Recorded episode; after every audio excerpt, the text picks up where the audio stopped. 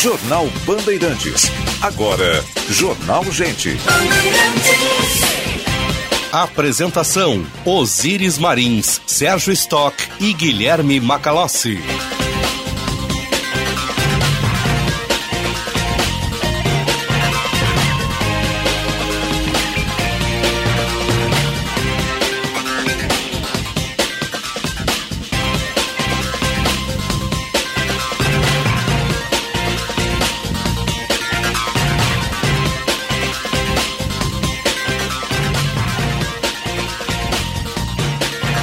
Sinal da Rádio Bandeirantes marcou 9 horas. Temperatura em Porto Alegre, 18 graus e 4 décimos. Céu de Brigadeiro na capital dos gaúchos. Muito bom dia. Eu sou Osíris Marins, ao lado do Sérgio Stock, do Guilherme Macalossi e da Central Band de Jornalismo. Estamos abrindo o Jornal Gente. Informação, análise, projeção dos fatos que mexem com a sua vida em primeiro lugar. Vamos até às 11 horas depois. Tem uma Atualidades Esportivas, primeira edição. Nossa sonoplastia, do Mário Almeida, a produção e edição da Fernanda Nudelman, a central técnica do Norival Santos e a coordenação de redação do Vicente Medeiros. Uh, e vamos com vocês até às 11 horas. Estamos no ar uh, sempre em FM 94,9, aplicativo Band Rádio, sistema NET no interior do estado e live no YouTube, canal Band RS. Obrigado pelo carinho da sua audiência. Ontem tivemos uma noite mágica no, no estádio Beira Rio, com a despedida do Alessandro, um jogo de virada. Fazia tempo que não via o Internacional fazer uma virada em cima de um adversário. E um adversário qualificado, que é o caso do, do Fortaleza. No segundo tempo, acabou colocando titulares em campo, que estava poupando, tentando reverter o jogo e não conseguiu. Mas foi uma noite mágica que culminou com a festa e a despedida de um, um dos grandes atletas que já passaram por aqui, né? vitorioso, líder, nossa, com um espírito de coloradismo fora de série e que está presente na, na história do Inter aí, né? na última década com uma força muito grande. Né? É um dos atletas mais longevos também. E um argentino, não é um atleta brasileiro. Nós temos símbolos do Internacional que são brasileiros, é o caso do Falcão, né, o caso do Fernandão, tem um chileno, que é o Figueroa, lá para os mais velhos, na década de 70, e agora o da Alessandro, né, que quero crer ali adiante vai acabar voltando numa função diretiva também. Uma noite mágica e valer os três pontos, só faltam agora 43, né, seu Sérgio Stock? Bom dia. Bom dia, Osíris, bom dia, Macalossi, ouvintes, só faltam 43. O Internacional foi muito bem ontem contra o Fortaleza, do ponto de vista de futebol. É, deu uns sustinhos no primeiro tempo, principalmente, mas uh, o Fortaleza não teve forças para resistir a D'Alessandro e seus comandados enquanto ele esteve em campo. É uma diferença muito grande do jogador que é craque para o jogador comum. É, jogadores comuns são bons jogadores, o craque é o diferenciado. E o D'Alessandro mostrou ontem, com 41 anos, que ainda tem muita bola no pé e muita capacidade para desempenhar dentro de campo. Mas foi uma despedida, como tu disseste, mágica, uma noite muito feliz, emocionante, sem dúvida, para os 36 mil torcedores que estavam no Beira Rio e para quem é colorado, para quem acompanha a trajetória do D'Alessandro. Eu até é, li recentemente o livro que o D'Alessandro escreveu e ali na despedida ontem pude entender várias coisas, como o bairro paternal, a uhum. relação com a mãe, a relação com a avó, a, ele tinha uma relação muito próxima com a avó, e toda a infância e adolescência do D'Alessandro, que foi gandula, depois peregrinou por vários clubes, até conseguir uma oportunidade e se transformar no craque que se transformou e no ídolo que é do Internacional. Deixa, vai deixar muita saudade, porque ontem se viu dentro de campo como o D'Alessandro ainda faz a diferença. E que bom que fez um gol, aliás, um golaço, né? Deixou dois adversários praticamente caídos no chão, num drible rápido, certeiro, e fez o gol de empate no finalzinho do primeiro tempo. Parabéns ao D'Alessandro, ao Internacional pela bela festa, aos 36 mil colorados que estavam no Beira-Rio, e agora espero que o Internacional tenha regularidade daqui para frente, independente de quem venha treinar o time e que possa nos dar a segurança de não ter risco de cair para a segunda divisão. Para falar só uma palavrinha sobre o Grêmio, eu tenho outros assuntos aqui que dizem respeito à economia do Estado, mas eh, o Grêmio que abra o olho, né? porque começa assim: já são do, duas rodadas, eh, um empate, uma derrota dentro de casa para Chapecoense, que se não me engano foi o último colocado no Campeonato Brasileiro do ano passado, portanto perdeu para um time fraco dentro de casa. Não dá para dizer que falta muito campeonato ainda. Essa história, essa novelinha a gente já viu tanto do Grêmio quanto do Internacional. Assim como o Internacional teve ontem um ponto alto, mas precisa regularidade, o Grêmio precisa se recuperar é. urgentemente para não correr risco aí até de cair para a Série C, o que seria lamentável. Acho que não. Acho que o Grêmio tem todas as condições de sair, inclusive da B, mas é, tem que abrir o olho. Osiris, rapidamente. E é importante para a economia do Estado que os dois estejam na né? Sem dúvida, sem de, dúvida. Além da autoestima, tem a economia do Estado. Né? É, é, tem uma, uma, o Grêmio uma... gira mais recursos quando está na também. Tem um Esses efeito, estão aqui. Tem um né? efeito direto na é. imagem é. do e Estado. eu acho que os dois vão ganhar corpo. O Inter tem mais reforços aí para encaixar agora, né? Vai ganhar corpo. E acho que o Grêmio, ao longo da a carruagem vai andando, as abóbadas vão, vão se arrumando, ele vai ganhar tomara, corpo. Tomara, ao longo da, da, tomara. Da a dupla Grenal né? não pode se contentar em ficar na Série B e ficar caindo e subindo, caindo e subindo. Dupla Grenal não pode ser um Vasco um Botafogo, que um ano está em uma série e outro ano está noutra. Né? Ah, em relação à economia do Estado, é, a polêmica do momento é o, são os pedágios da Serra, em que uma empresa venceu, apresentou a proposta, e agora a gente tem, até ouvindo o Macalossi na semana passada, no Bastidores do Poder, um dos entrevistados trouxe o dado aqui, R$ reais de pedágio para ir a Caxias do Sul, para ir e voltar a Caxias do Sul é muito de para um carro, né? Nós estamos falando Imagina um o caminhão comum. subindo para buscar a carga. É, esse não é o, o, problema não é o cidadão que vai eventualmente é. a Caxias, né? pegando Caxias porque lá é o, é o, é o final do, dos pedágios. Né, né, nesse trecho aí dessas cinco estradas que foram concedidas, é, R$ reais para quem vai de vez em quando não é muito dinheiro. Agora, para caminhões, ônibus, para quem trafega nesse trajeto o tempo todo, indo e vindo, às vezes vai de manhã, volta de tarde, toda, durante toda a semana, transportando mercadorias, o efeito cascata vai ser muito grande em relação a isso. Então tem que haver aí alguma coisa que possa mudar isso, que esse preço ficou muito elevado. E o outro ponto que envolve estradas do Rio Grande do Sul é o projeto que está na Assembleia Legislativa, em regime de urgência, tem que ser votado até 3 de maio, senão vai trancar a pauta, é o que diz respeito a 495 milhões do dinheiro do Estado para estradas federais. Vamos tratar disso daqui a pouco. Deputados inclusive. estaduais estão chiando, querem que esse dinheiro vá para estradas estaduais e não para estradas federais. E aí, como nós temos problemas tanto em estrada estadual quanto federal... Mas as federais, sempre, a federação cuide, né? Sempre o dinheiro vai ser pouco. Pois né? é sempre vai ser pouco.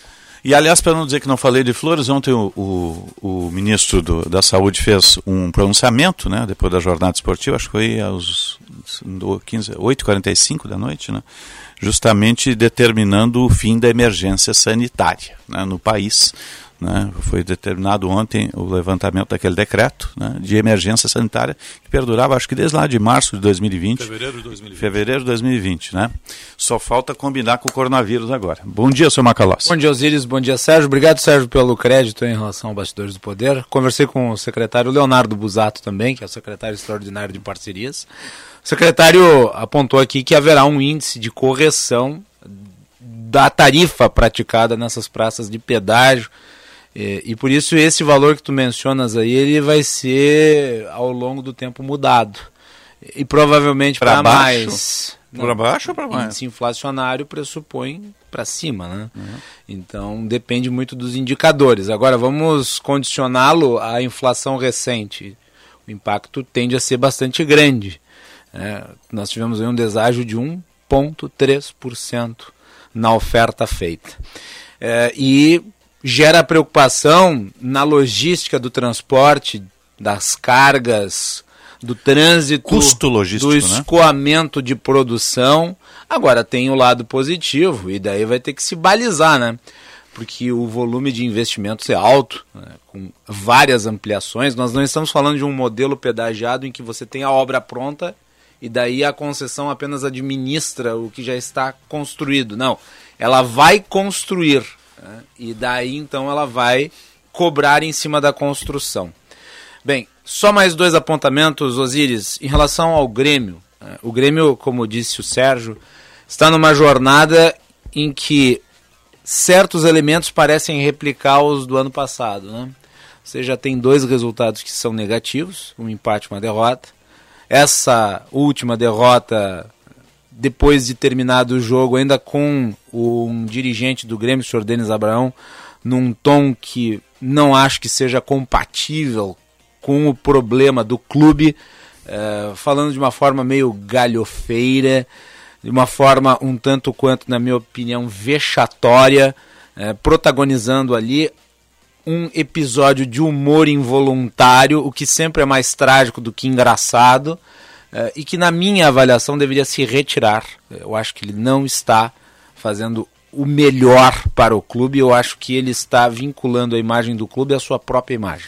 E essa imagem não pode ser tolerada pela torcida, porque nós temos que voltar à Série A. E não podemos com esse tipo de conduta que, na minha opinião, é incompatível. Mas ele se presta à gestão porque ele desvia o foco do principal. A gente fala justamente da galhofa e do que acontece naquela, naquela live, naquela coletiva, né? E não fala do principal, que é o desempenho, né? É, mas eu acho que as duas coisas é. estão condicionadas. Vamos é. falar do desempenho aqui, ó. Fui conferir porque eu disse antes, tenho quase certeza que a Chapecoense foi o último colocado ano passado. A Chapecoense fez 15 pontos o ano passado. Foi o último colocado do Campeonato Brasileiro. Nossa Senhora. Classificação final.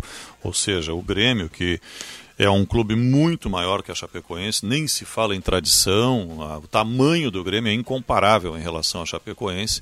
A Chapecoense veio aqui e ganhou do Grêmio, na Arena o último colocado do Campeonato Brasileiro do ano passado. Isso, para mim, é muito preocupante. E jogou por uma bola, e a Série B é isso. O pessoal vem aqui, gente. Quando Exatamente, o Inter fez a Série B era assim. e fecha. O pessoal fazia duas linhas de quatro, botava até o, os dirigentes embaixo do gol, e é. o Inter ficava martelando lá, martelando, martelando, é. até achar um gol.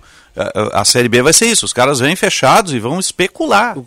Né? Não, eu sei, é claro. O Grêmio, aliás, tem experiência em Série B, infelizmente, né?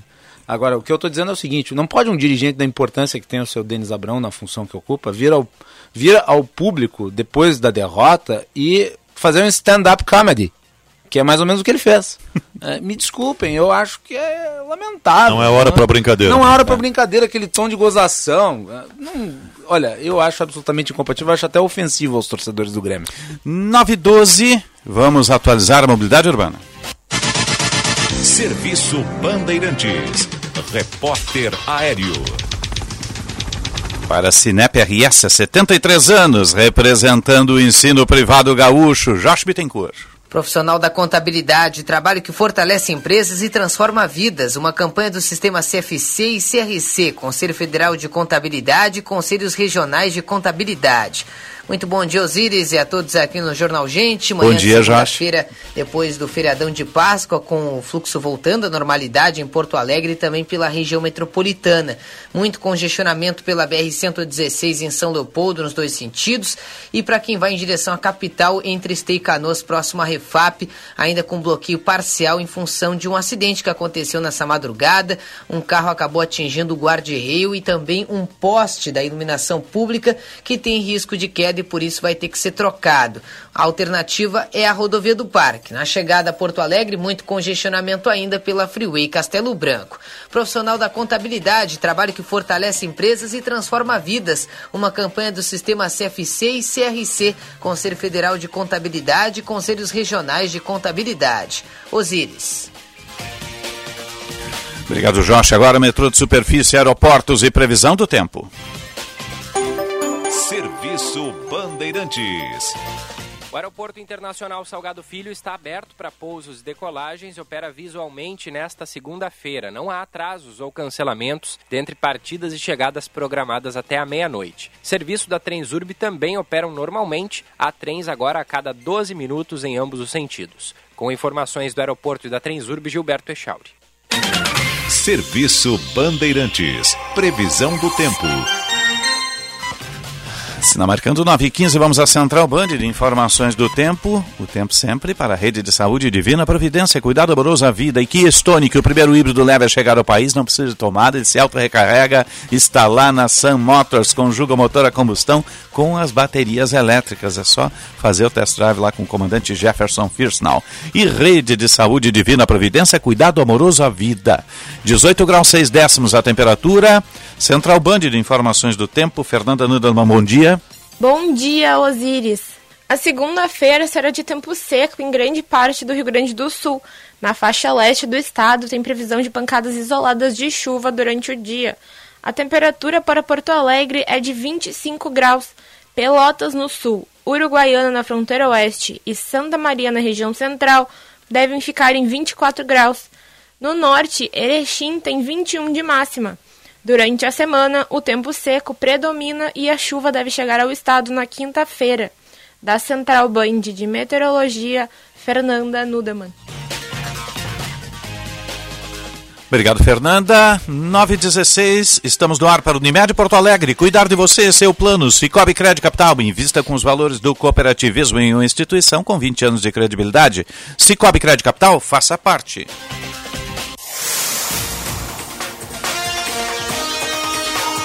E agora no Jornal Gente, Conexão Brasília, com Rodrigo Orengo. Para a Rede Master Hotéis, cada hotel uma experiência master, masterhotels.com.br ou 0800 707 6444, coloque o código BAND, tenha tarifas exclusivas, tem o Master Hotel Gramado, com o maior Kids Clube da Serra Gaúcha. Bom dia Brasília, bom dia Orengo. Muito bom dia Osiris, Sérgio Macalossi, Bom dia. bom dia a todos. Dia de Bom dia. aberto aqui na capital federal, 20 graus a temperatura e chegou o momento, viu Osiris, nessa semana de encerrar. Concluiu o julgamento de Daniel Silveira, lembra dele, né? O deputado que Sim. causou toda aquela celeuma, não quis se deixar colocar lá a tornozeleira eletrônica, se refugiou no plenário da Câmara dos Deputados, que ele queria, no fundo, era realmente ganhar repercussão, né? O que que aconteceu? Qual foi a consequência desse ato? Foi a antecipação do julgamento dele. Muito se critica, os aliados de Daniel Silveira criticam que ele está sendo punido antes de um julgamento, mas agora chegou a hora de julgar o parlamentar por ameaças, ameaças a ministros do Supremo, e o que os ministros vão avaliar, inclusive, é ameaças ao regime democrático. É isso que vão julgar na quarta-feira, vai ser um precedente importante. Agora, Osiris, o que a gente vê no Supremo é uma união, é, pouco antes vistas, porque o Supremo ele sempre se dividiu. É, a gente está vendo uma maioria do Supremo é, inclinada a condenar Daniel Silveira. A maioria foi estabelecida, inclusive, na manifestação conjunta dos ministros do Supremo, quando da prisão dele, é, e também se manifestando em nota. Né? Qual é a diferença que a gente teve desde a prisão, a primeira prisão de Daniel Silveira, com a aprovação da Câmara dos Deputados, para agora? É que temos um elemento novo no Supremo Tribunal Federal e aposta de aliados do presidente de que André Mendonça vai pedir vista e que poderia pedir vista até a eleição. Ou seja, garantir a elegibilidade de Daniel Silveira. O que está em jogo aqui é a perda dos direitos políticos do parlamentar. Se ele for condenado, e deve ser condenado, né, essa maioria aí está nítida no Supremo, é, ele não pode concorrer nas próximas eleições. Ele está querendo concorrer ao Senado, aproveitando para surfar uma onda aí de toda a repercussão que ele Que teve, mesmo absurdo. que negativa. Né? Mas ele conseguiu ali é, é, realmente reverberação num nicho da sociedade que apoia, inclusive, o governo. O presidente deu apoio a ele, ele participou de uma cerimônia aqui do Palácio Planalto. O presidente fez questão de publicamente defender. É, Que é uma vergonha isso. Isso é uma vergonha. agora, agora a postura de André Mendonça que está em jogo. André Mendonça Será? que estava na Vila Belmiro com o presidente, né? Pois é, isso Levou é um uma sonora vaia lá. Né? É, o, o, o- André Mendonça ele estava no governo é, como ministro da Justiça, advogado-geral da União, no auge dessa crise do André Mendonça. Quando ele foi preso e o presidente saiu em defesa dele, ele participava do governo. é. Então, ele é o elemento novo no Supremo Tribunal Federal. O que aliados do governo estão entendendo e defendendo é que ele peça a vista e sente em cima do processo para garantir que Daniel Silveira se eleja. Agora sim, ele vai fazer isso, ele vai colocar é, em jogo toda toda todo o, o- a gestão dele, o mandato dele no Supremo Tribunal Federal, ele acabou de entrar no, no Supremo. Sim. Será se que ele tem essa valoração? Pois é, Né? e esse é um ponto importante. Ele vai se colocar contra Que já era para ele ter desgrudado do governo, né? É, uma coisa é assim, é votar contra a maioria. Isso é natural, é do jogo do Supremo. Por isso que existem 11 ministros, inclusive para divergir. Outra coisa é agir é, politicamente para evitar que um resultado seja dado. É, então, se ele fizer isso, ele está colocando ali em risco é, a credibilidade dele, né, o futuro dele, inclusive, no Supremo Tribunal Federal, pode o fazer. É, tecnicamente, os ministros pedem vista para estudar mais o assunto. Agora, no momento que você pede vista para usar de instrumento político para evitar que um resultado seja dado, você está realmente colocando ali, manchando a imagem. É. Né? E está criando um constrangimento enorme. Ele acabou de chegar numa corte, ele vai fazer algo ali. Então, é o que se espera que ele não faça isso. Né? E em relação às matérias envolvendo esse assunto no Supremo Tribunal Federal, como tu bem disseste, né, Orengo, eh, criou-se uma unanimidade por conta principalmente do senso de proteção dos magistrados. O STF que foi alvo, inclusive, do deputado Daniel Silveira, eh, e de ameaças feitas por ele numa live, o que ensejou o pedido de prisão. Agora, é, é, importante dizer realmente que no passado e no passado recente a corte se encontrava dividida, principalmente em relação à Lava Jato. Você tinha ali o grupo de ministros lavajatistas e o grupo de ministros anti-lavajatistas. Mas quando se fala das milícias digitais e do inquérito das fake news, bom, aí há um senso de unidade ali presente e o André Mendonça, que é o recém-chegado, ele destoaria do consenso criado caso pedisse vistas. Votar contrário, o Marco Aurélio Melo votou contrário ao inquérito das fake news e à época ele estava para chegar né, ao título extraoficial de decano da corte. De modo que a discordância não é problema. Agora, nós sabemos que existe historicamente, não seria apenas de André Mendonça, mas historicamente, matérias polêmicas dentro do Supremo Tribunal, quando contam com é, uma posição minoritária de um dos integrantes, acabam sendo, entre aspas, arquivadas pelo pedido de vistas, que não tem prazo. Aliás, isso é uma coisa que deveria se regulamentar, o prazo dos ministros para vistas, porque as vistas no Supremo Tribunal Federal elas não têm prazo para se concretizar. Posso acrescentar aí um ponto, Orengo, me Opa. permite o seguinte. Claro. O, essa é uma questão política, evidentemente, o, o deputado está sendo é, processado por questões políticas. Eu nem vou entrar no mérito aqui que se o que ele disse faz sentido, não faz sentido e tal, porque é um deputado que nós passamos a conhecê-lo para valer a partir desses episódios. Agora, não tem a mesma reação quando um ministro pede vistas em relação a assuntos que dizem interesse à população. Vou dar um exemplo aqui. O ministro Cássio Nunes pediu vistas do processo da revisão da vida toda dos aposentados e pensionistas do INSS. Verdade. E ficou por isso mesmo.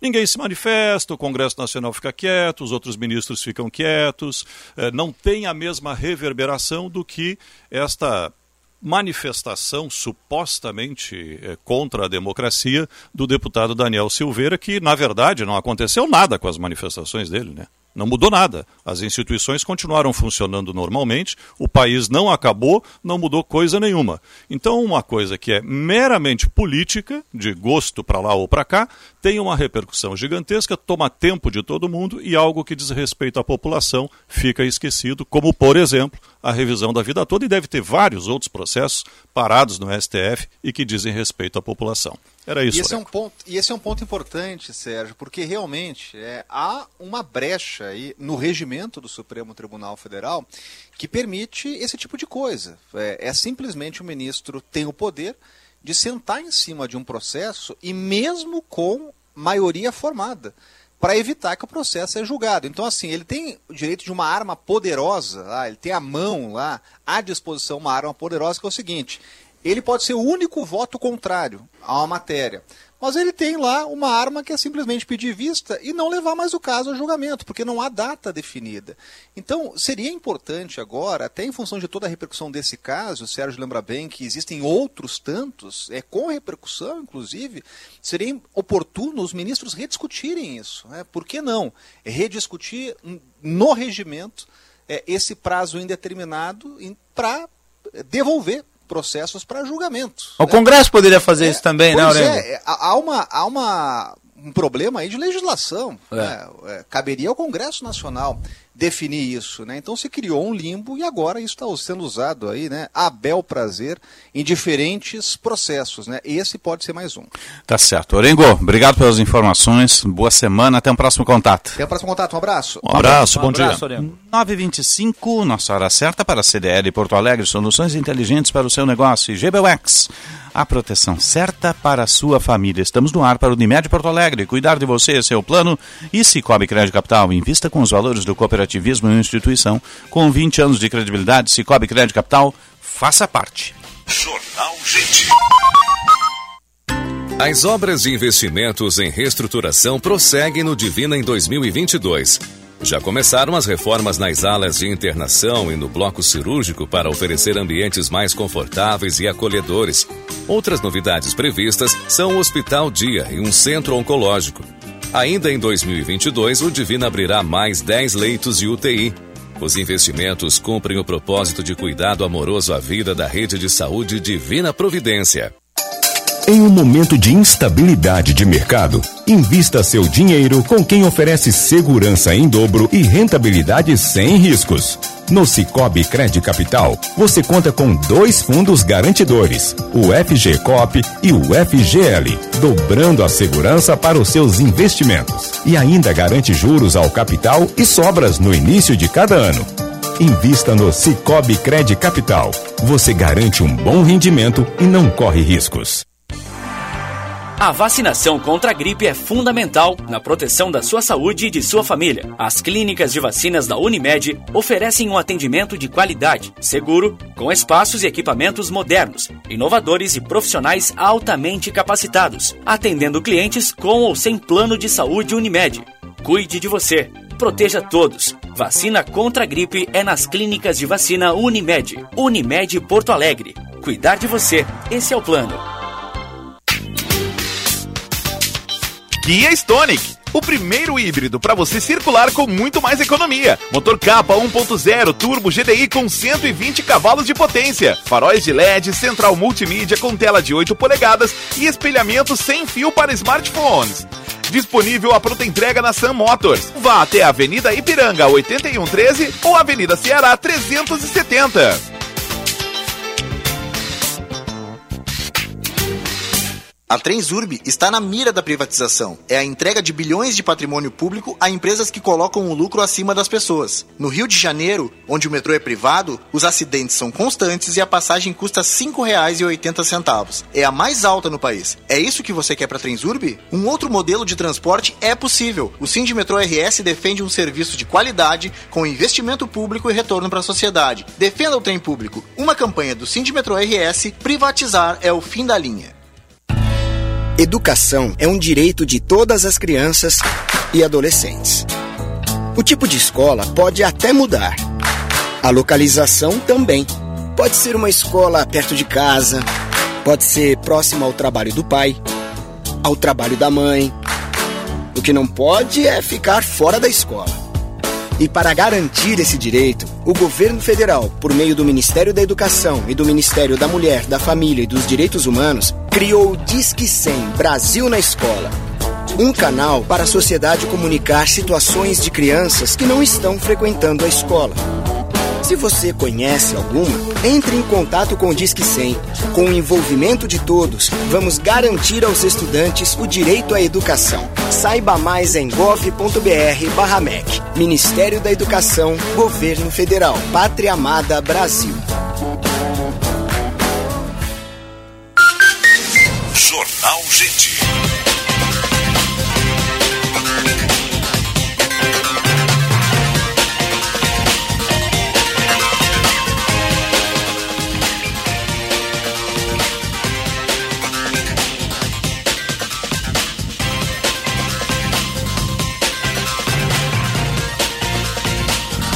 Sinal vai marcar 9h30, 20 graus a temperatura em Porto Alegre. Você está ligado no Jornal Gente, informação, análise, projeção dos fatos que mexem com a sua vida em primeiro lugar. Em FM 94,9, aplicativo Band Rádios, live no YouTube, canal Band RS.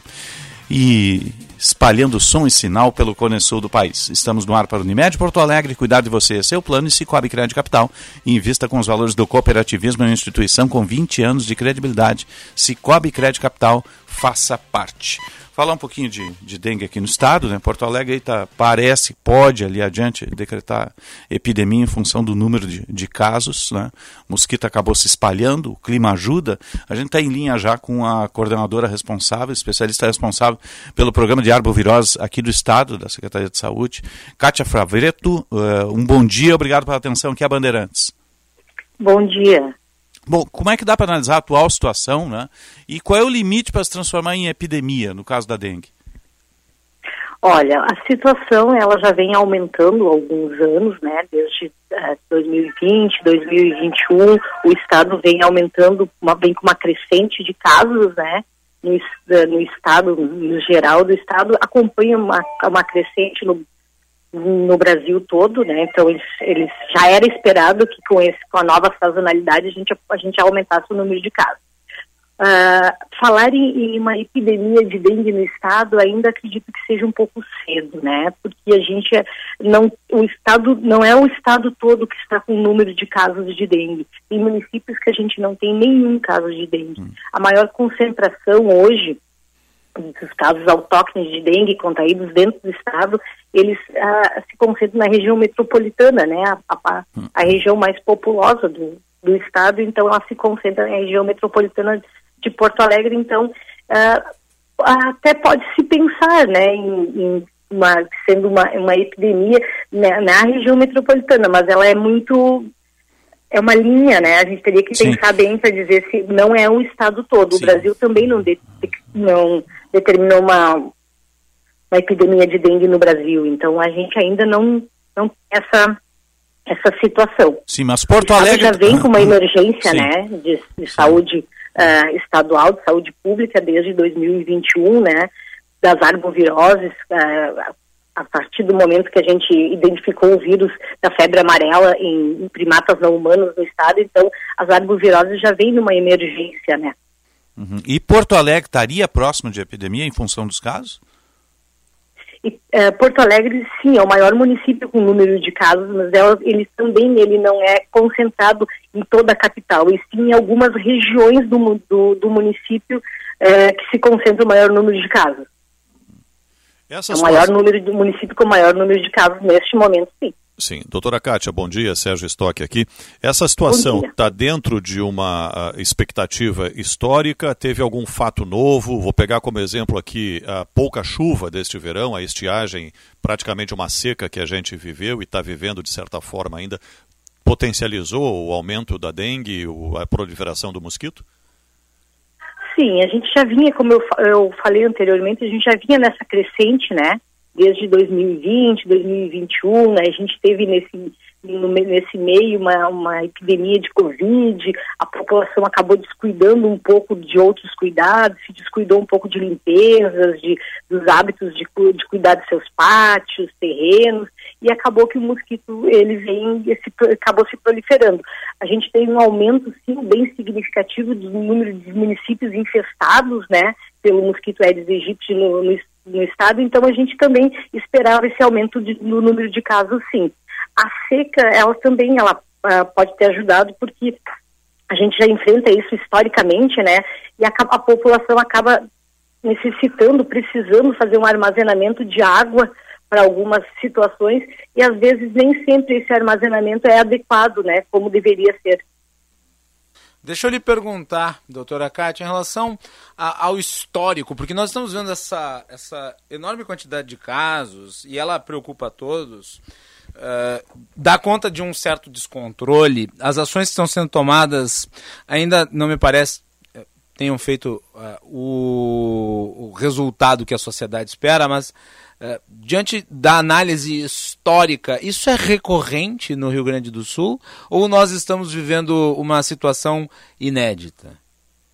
De, do número de casos, sim. É o, é? é o nosso ano com o maior número de casos autóctones, sim.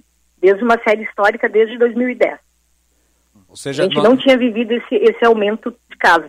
2021 tinha sido o nosso recorde, 2022 ele acabou se superando. E a que, que a senhora atribui uh, nós termos essa quantidade a mais de casos em 2022? Pelo aumento do número de municípios infestados pelo mosquito, né? Isso é, isso é, uma, é uma, uma característica. O Estado, ele, ele vem numa, numa crescente, acompanhando uma série histórica do Brasil também, com uma crescente de número de casos, então a gente também acompanha isso no Brasil, vai acompanhar no Rio Grande do Sul. E a, a, gente acredita muito que a população acabou descuidando um pouco de alguns cuidados, como limpeza, uh, tirar a água dos terrenos e coisas, e com isso aumentou a proliferação do mosquito, automaticamente aumenta o número de casos. Uhum. Sim, agora, o, a ação do poder público que é feita uh, não teria sido superada pela, pela mutação do mosquito? Ele está resistente? Olha, é, a gente, a gente, a gente sabe que hoje o mosquito ele também já está mais acostumado ao nosso frio. A uma série histórica a gente vinha há alguns anos, a gente tinha um frio mais intenso e ele acabava a gente diminuindo o número de casos no nosso inverno, né? A, já vem se mostrando há dois anos que esses números E os casos eles se mantêm durante o ano todo, inclusive no nosso inverno. Então pode ser que o mosquito esteja adaptado sim ao, ao, ao nosso clima. Uhum. Sim, mas ele não teria é, tido resistência ou também adquirido resistência ao produto que, que os municípios, as secretarias usam para combatê-lo? Acredito que não, porque eu, esse, essa parte da, do, do, produto utilizado, ele, ele vem sempre, é, ele é distribuída pelo Ministério da Saúde, então é feita análises, né? Não é só o Rio Grande do Sul, ele é feito no Brasil todo, o Brasil todo usa o mesmo produto, então essa parte ficaria realmente a critério do Ministério. Uhum. A senhora falou em arboviroses, né? Crescimento de arboviroses Isso. no país. O que está dentro desse guarda-chuva de arboviroses? Arboviroses são as doenças que são transmitidas pelo, pelo mosquito. Então, o que a gente considera hoje seria a dengue, dengue. zika vírus, febre de chikungunya e, e, e febre amarela. Uhum, sim. No passado nós já tivemos situações em que chikungunya e zika vírus foram bastante proeminentes. Uh, acho que 2014, 2015, uma coisa assim. É, e, e, essas doenças não tiveram novas manifestações, pelo menos epidêmicas ou, ou nos níveis que nós estamos vendo para a dengue aqui no estado. A não ser que eu esteja enganado, eu gostaria que a senhora falasse um pouco sobre isso.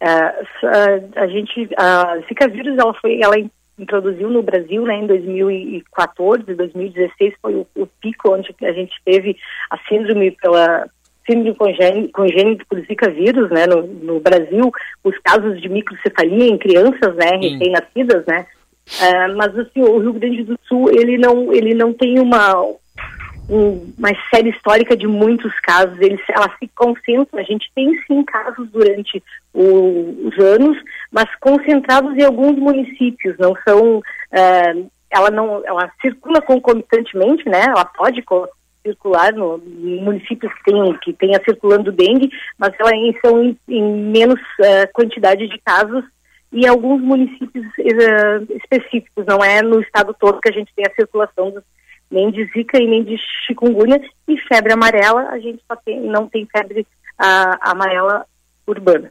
Sim. Uh, doutora, tem alguns grupos de risco que, que tem que ter maiores cuidados com essas doenças?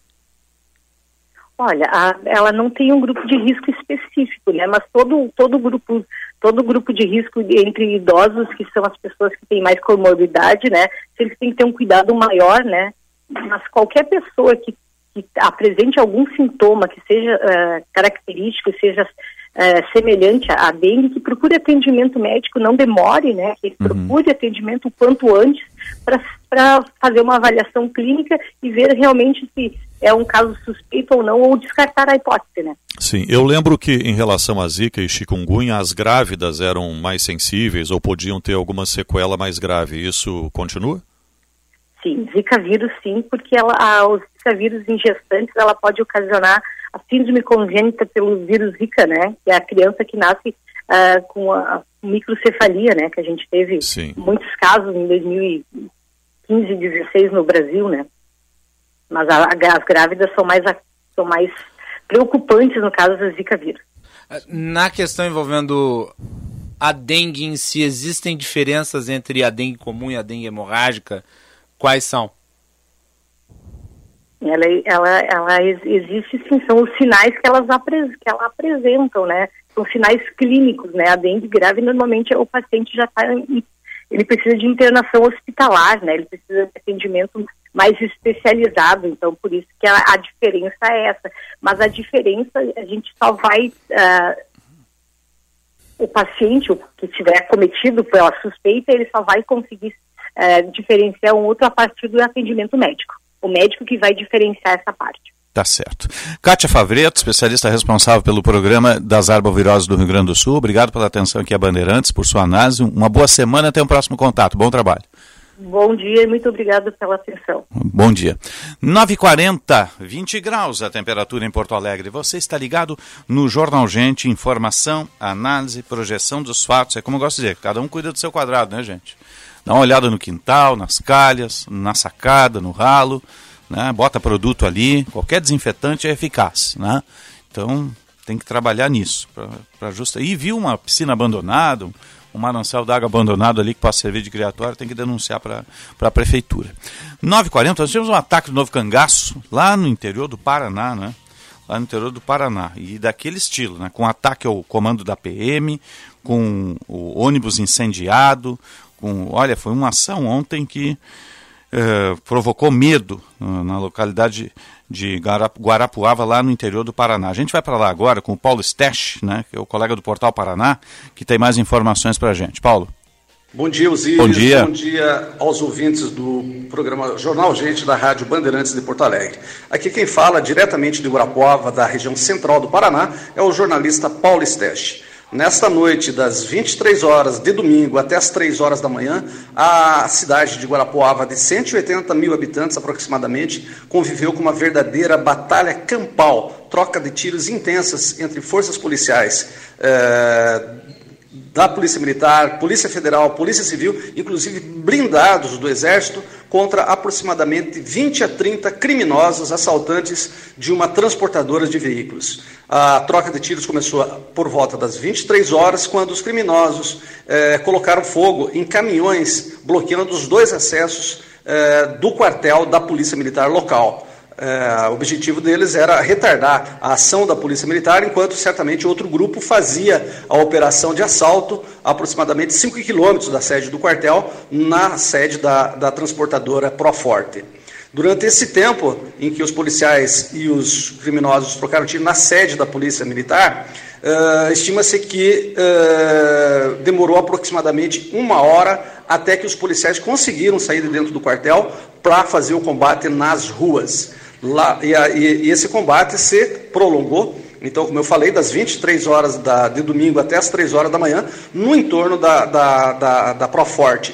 Os tiros, nesse período de 4 horas, poderiam, podiam ser ouvidos até uma distância de aproximadamente 5 quilômetros. Era um cenário efetivamente de guerra comparado ao que a gente verifica hoje na, na, na Ucrânia ou no Oriente Médio, assim, nos combates localizados lá. É, o saldo até agora é de aproximadamente seis feridos, né? É, Calcula-se que sejam seis feridos, é, destes, dois policiais e quatro civis. Não há notícias de vítimas fatais. Né? Os bandidos conseguiram empreender fuga é, durante a madrugada e até agora, por volta das nove, eh, das nove horas da manhã, a polícia, um Sim. contingente que reúne eh, policiais de, de todo o estado, com, com área de inteligência e tudo mais, né, ainda continua na caçada a esses criminosos na área rural. Guarapuava fica numa posição estratégica, bem no centro da, da, do estado do Paraná, com saída para todas as regiões do estado. Então é um entrogamento rodoferroviário, né, com saída para o norte, para o sul, para a região de Foz do Iguaçu, né, na fronteira com o Paraguai, e também em direção ao litoral, passando pela capital do estado ou pela região dos Campos Gerais, que dá acesso a São Paulo. É, então é uma área de fácil, é, de fácil fuga, porque um, um, são municípios distantes com muita área rural no meio. É, a, a, a, população ficou em estado de polvorosa, amanheceu nessa situação, muita gente dormiu no chão, principalmente as pessoas que estavam próximas à área de confronto, com medo de balas perdidas. E essas eram orientações que eram, que eram dadas efetivamente pela Polícia Militar para que a população permanecesse deitada no chão. É, a cidade amanheceu mais tranquila nessa segunda-feira, é, com orientação de todo mundo poder ir para o trabalho, né? Porém, a caçada no interior continua. As informações estão sendo mantidas ainda sob sigilo por parte da Polícia Militar é, e uh, a gente pode atualizar outras informações a qualquer momento com vocês, direto aqui do município de Guarapuava. Jornalista Paulo Esteste, espe tá especialmente certo. para o jornal Gente da Rádio Bandeirantes Porto Alegre. Obrigado, Paulo. Cena de terror lá, Guarapuava, 280 quilômetros, região central do Paraná, 280 quilômetros de Curitiba, né? 9h45, está chegando o Repórter Bandeirantes. Repórter Bandeirantes é um oferecimento de Grupo Souza Lima. Eficiência em Segurança e Serviços. Repórter Bandeirantes.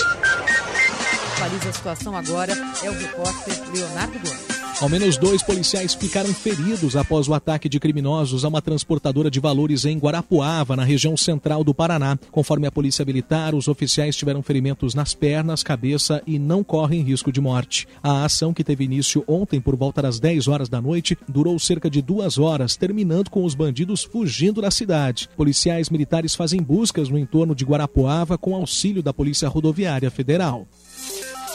O Supremo Tribunal Federal vai julgar nesta semana o caso do deputado Daniel Silveira, acusado de atos antidemocráticos. Do Rio de Janeiro, agora, informação com o repórter Cristiano Pinho. O presidente do Supremo Tribunal Federal, Luiz Fux, marca para quarta-feira o julgamento do processo em que o deputado federal Daniel Silveira é réu por atos antidemocráticos e ameaças a instituições. O parlamentar, que chegou a ser preso em fevereiro do ano passado após a divulgação de um vídeo com ataques a ministros do STF, responde em liberdade e é monitorado por uma tornozeleira eletrônica. A defesa de Daniel tenta impedir nove dos onze ministros de participar do julgamento. Os advogados só não entraram com pedido de suspeição contra Cássio Nunes Marques e André Mendonça.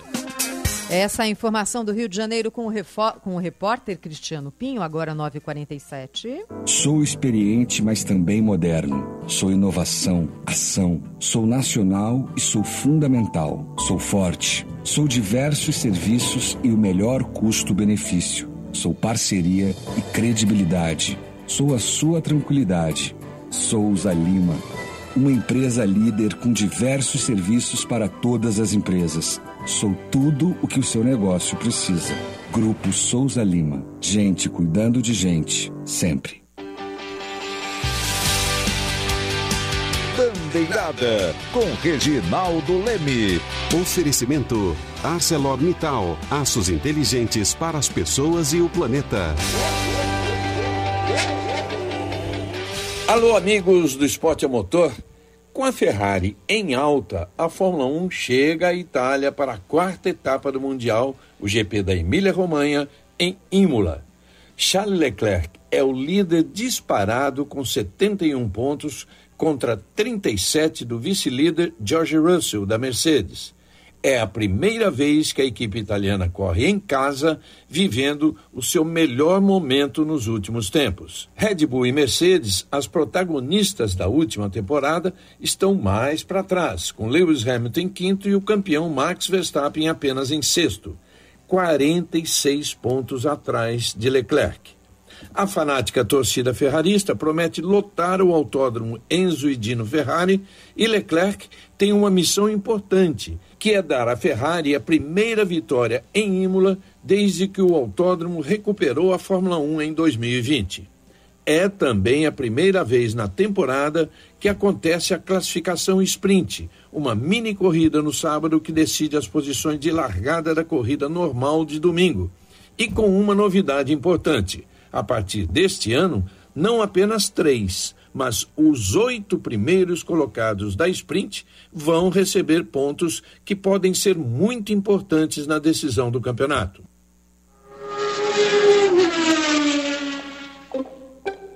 Bom dia, posso ajudar? Oi, eu queria uma telha de aço galvalume. Telha? Ah, claro. É, temos essa aqui, ó, que é baratinha. Tá, e vem com a certificação ABNT? Hum, certificação não. M mas, ó, ela vem com brinde. É, esse balde aqui, ó, pra quando chover.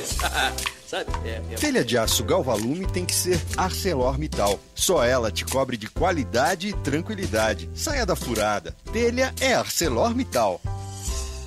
Na Sky tem tudo o que a gente gosta e o melhor, você pode assistir onde e quando quiser, pela TV, celular ou computador. Ou seja, no Sky pré-pago todo mundo ganha sempre. O aparelho é seu e dá para parcelar em até 12 vezes sem juros. Depois não tem mensalidade, você só precisa escolher qual das opções de recarga você quer. Tem de 3, 7, 15 até 30 dias. Aproveite tudo isso a partir de apenas R$ 14,90. Ligue 0800 940 2354 e vem para Sky. 0800 940 2354.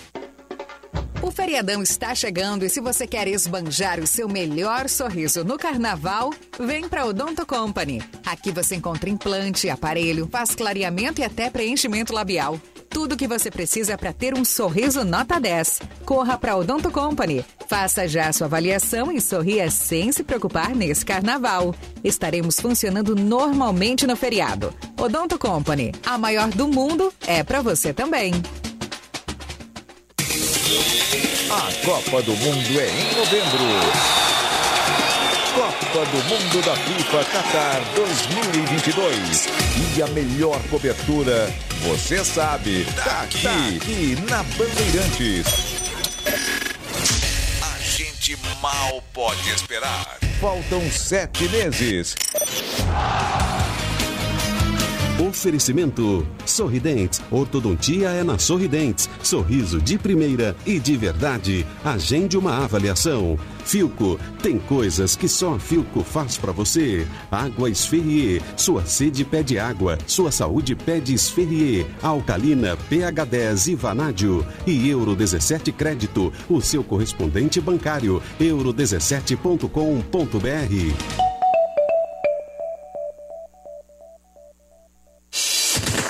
Repórter Bandeirantes. Rede Bandeirantes de Rádio. O mundo mudou e a internet virou item de necessidade básica para as pessoas e, mais do que nunca, um diferencial competitivo para todas as empresas. Conheça a Blue 3, internet corporativa de alta performance via fibra ótica, com estabilidade total, 100% da velocidade contratada e os melhores planos do mercado gaúcho Acesse blue3.com.br e consulte a disponibilidade na sua região. Blue 3, internet all day. A vacinação contra a gripe é fundamental na proteção da sua saúde e de sua família. As clínicas de vacinas da Unimed oferecem um atendimento de qualidade, seguro, com espaços e equipamentos modernos, inovadores e profissionais altamente capacitados, atendendo clientes com ou sem plano de saúde Unimed. Cuide de você proteja todos. Vacina contra a gripe é nas clínicas de vacina Unimed. Unimed Porto Alegre. Cuidar de você, esse é o plano. Aí, turma, aqui quem fala é o Teló e eu dei uma fugidinha para ter um dedo de prosa com vocês, hein? Já estão participando da campanha Pra Ganhar Compre Lar?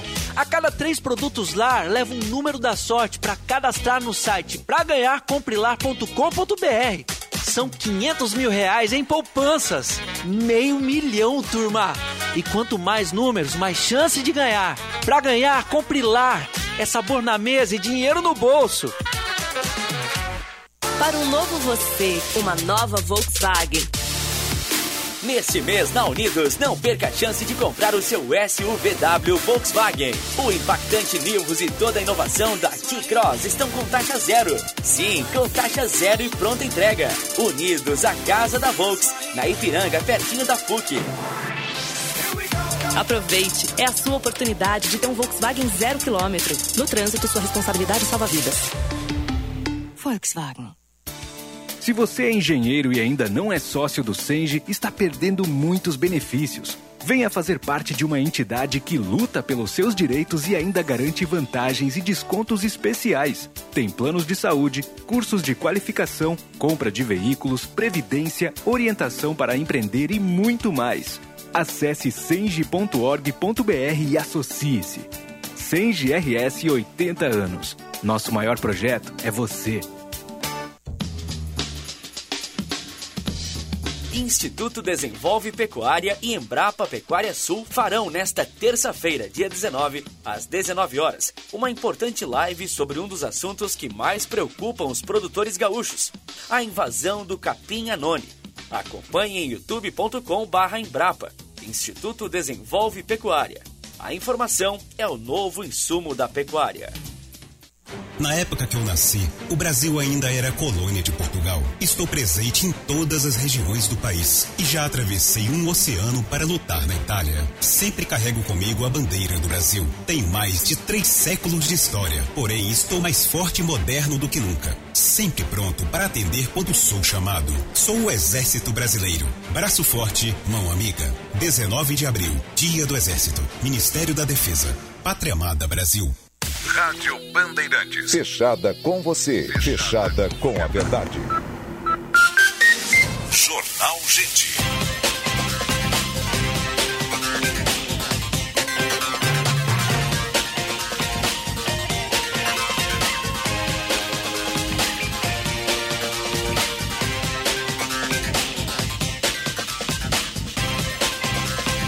Nove cinquenta e cinco 20 graus a temperatura em Porto Alegre, céu claro na capital dos gaúchos. Você está ligado no Jornal Gente pela Rádio Bandeirantes de Porto Alegre, 87 anos de história, espalhando som e sinal pelo conexão do país.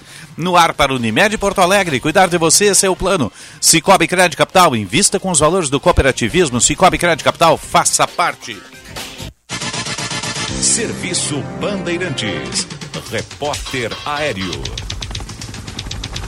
Vamos ao melhor caminho para a Sinep RS, 73 anos, representando o ensino privado gaúcho, Sinep RS e o trânsito, Josh Bittencourt. Pavimenta aí um conjunto de obras viárias para mudar a cidade. Prefeitura de Gravataí, cuidar e viver Gravataí. Trânsito muito complicado na chegada a Porto Alegre pela Freeway Castelo Branco em função de um engavetamento envolvendo quatro carros. Acidente apenas com danos materiais, mas causando muito congestionamento. Inclusive, um dos veículos envolvidos no acidente é uma viatura discreta da Brigada Militar e por isso a perícia foi acionada. Vai ter muita lentidão ao longo dessa manhã. A região do aeroporto, já com trânsito normalizado, é a melhor alternativa agora para o motorista que vai chegar à capital pela Zona Norte. Pavimenta aí um conjunto de obras viárias para mudar a cidade. Prefeitura de Gravataí, cuidar e viver Gravataí. Osíris.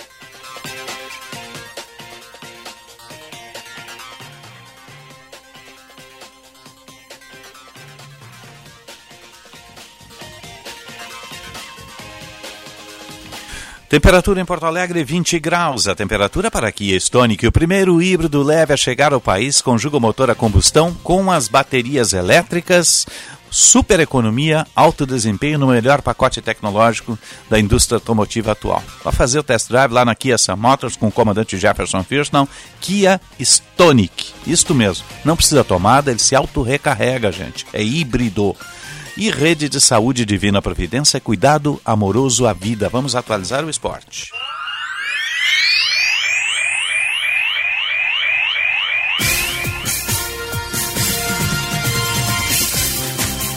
Para Blue 3, Internet All Day, a internet de alta performance que vai surpreender você. blue3.com.br Internet All Day. Vamos atualizar as informações do esporte. O Grêmio acabou tropeçando na sexta.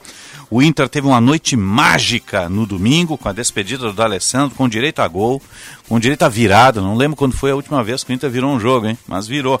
E demonstrou desempenho né, na mão do, do interino. Agora está aguardando um técnico. Né? Vamos lá, vamos atualizar as informações com o Tiger Junk e o Matheus Dávila.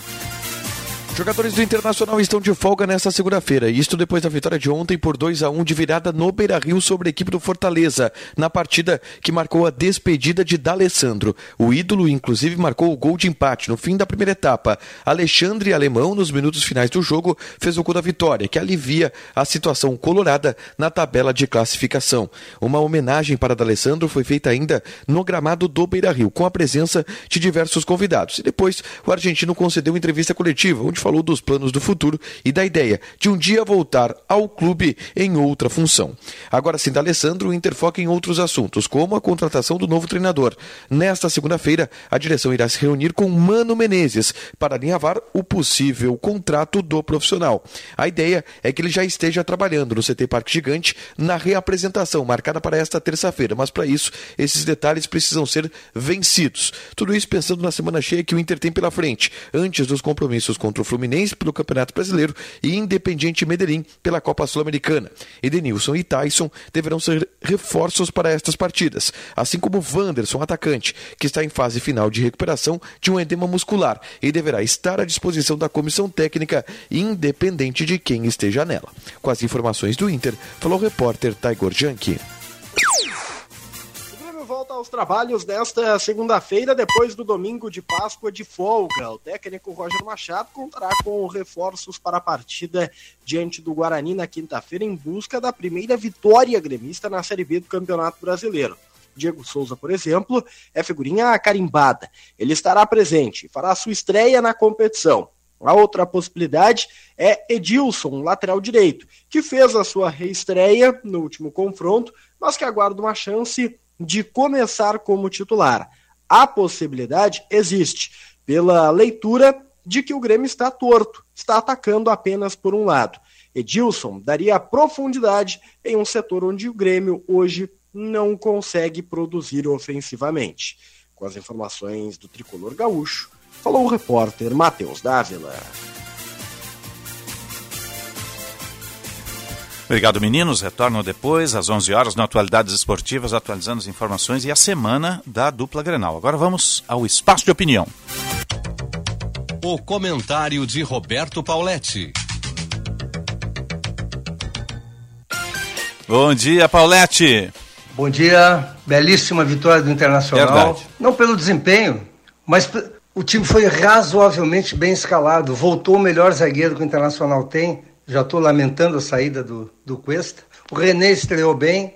O meio-campo do Internacional não foi muito bem, porque eu não gosto desse esquema com dois volantes, está mais do que provado, mas é, como é que vamos dizer? Os treinadores gostam, gostam desse sistema com dois volantes que não funciona.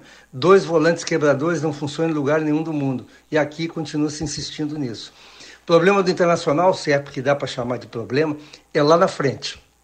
David tem que voltar, Wanderson tem que estrear. O Pena, ótimo jogador, ótimo, talvez seja um exagero, mas muito boa contratação. O Wesley, pessoal, o Wesley está jogando mal fora de campo e pessimamente dentro de campo. Não pode mais jogar. Tem que tirar o Wesley do time.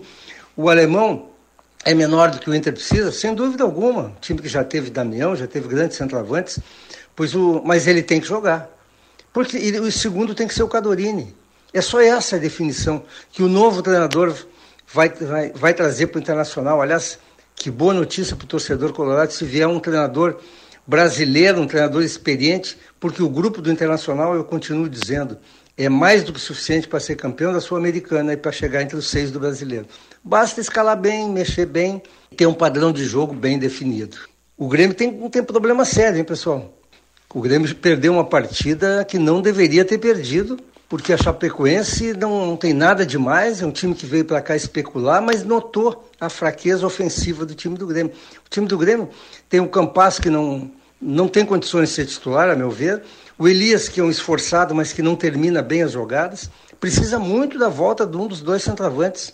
Aliás, é estranha essa lesão do Diego Souza, já faz três semanas, quase quatro semanas, e não tem sinal de recuperação.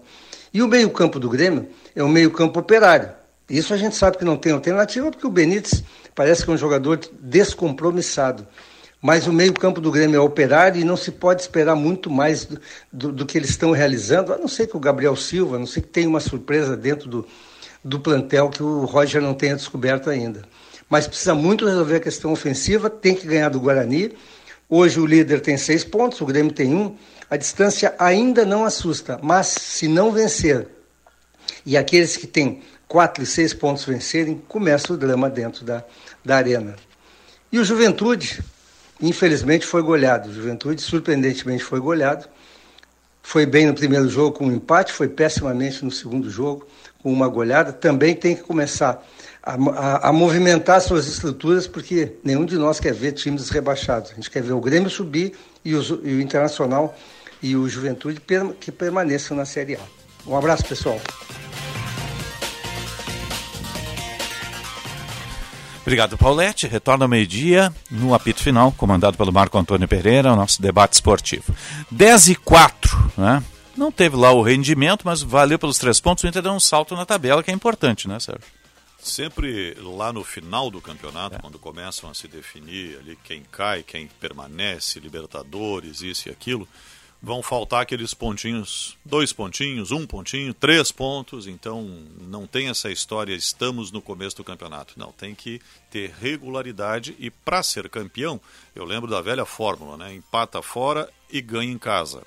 Empata nos jogos fora Isso. e ganha em casa. Essa é a regularidade básica. Pelo menos é a meta que um clube que quer ser campeão. Se tiver que perder em casa, vai perder para Palmeiras, Galo é. e coisa assim. Perder para time, times que estão muito é. bem hoje. Não é? No caso do Internacional, que a meta é não cair para a segunda divisão, é permanecer pelo menos na zona da Sul-Americana para o ano que vem, tem que ganhar também. E em casa tem que mandar nos jogos, porque vai ter dificuldade contra Palmeiras, contra Flamengo, Atlético Mineiro já perdeu na estreia.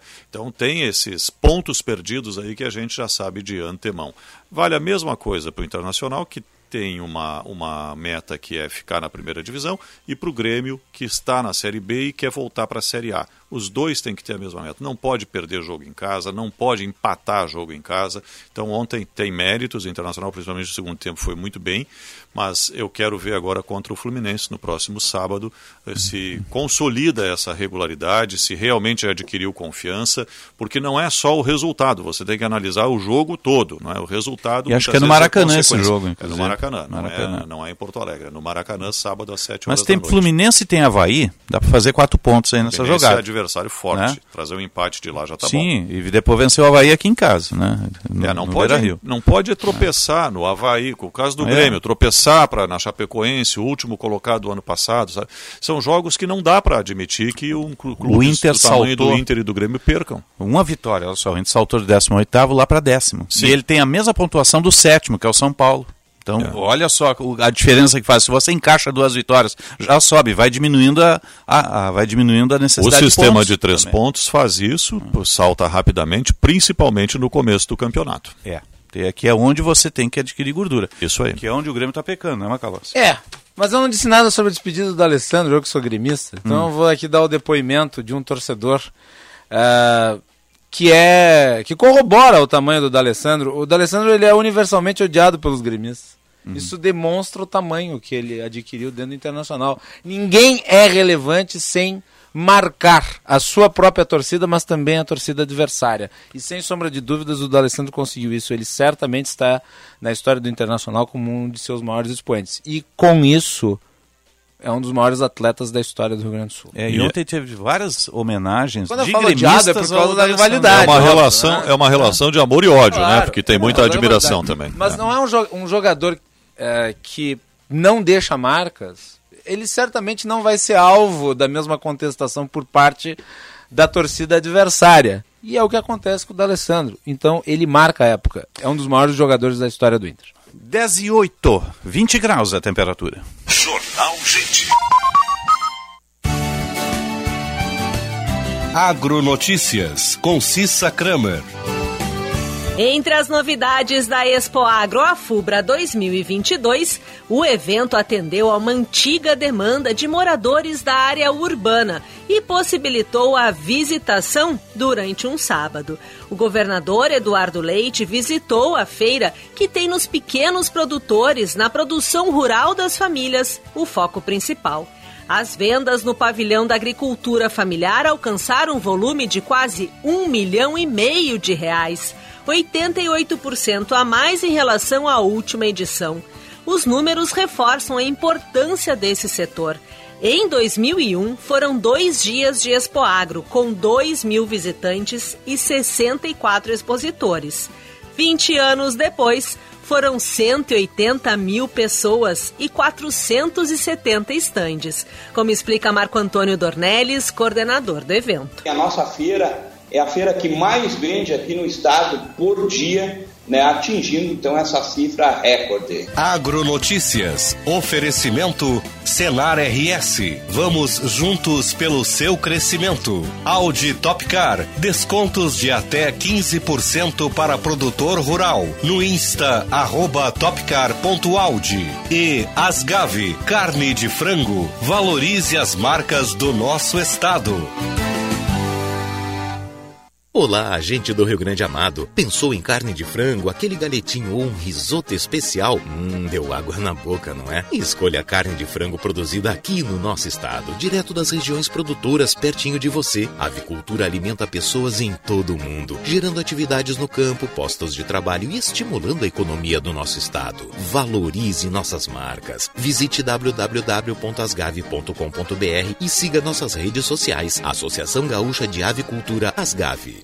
Militec 1 é o primeiro e o melhor condicionador de metais do mundo. Militec 1 age diretamente nos metais do motor do seu carro. Sua tecnologia e capacidade de adsorção deixa esses metais 17 vezes mais resistentes, reduzindo o atrito em até 85%. Militec 1 resulta ainda em economia de combustível, potência, economia e proteção. Só com Militec 1. Use e comprove. Minuto Simers. O Sindicato Médico do Rio Grande do Sul atua em prol da proteção, saúde e da valorização aos médicos, através da defesa política, jurídica, contábil, ofertas e serviços totalmente especializados aos médicos. Associe-se ao Simers e tenha qualificadas facilidades em sua vida profissional e pessoal.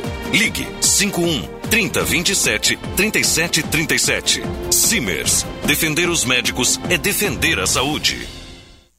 O Cindy Lojas Porto Alegre oferece serviços e benefícios exclusivos aos seus associados. Conte com assessoria jurídica, medicina do trabalho, planos de saúde e odontológicos, convênio com o Serasa e muitas outras vantagens. Entre em contato pelo site www.cindylojaspoa.com.br e associe-se. Em tempos de transformação, conte com uma parceria que dá resultado para o seu negócio. Cindy Lojas Porto Alegre, inspiração para transformar o varejo.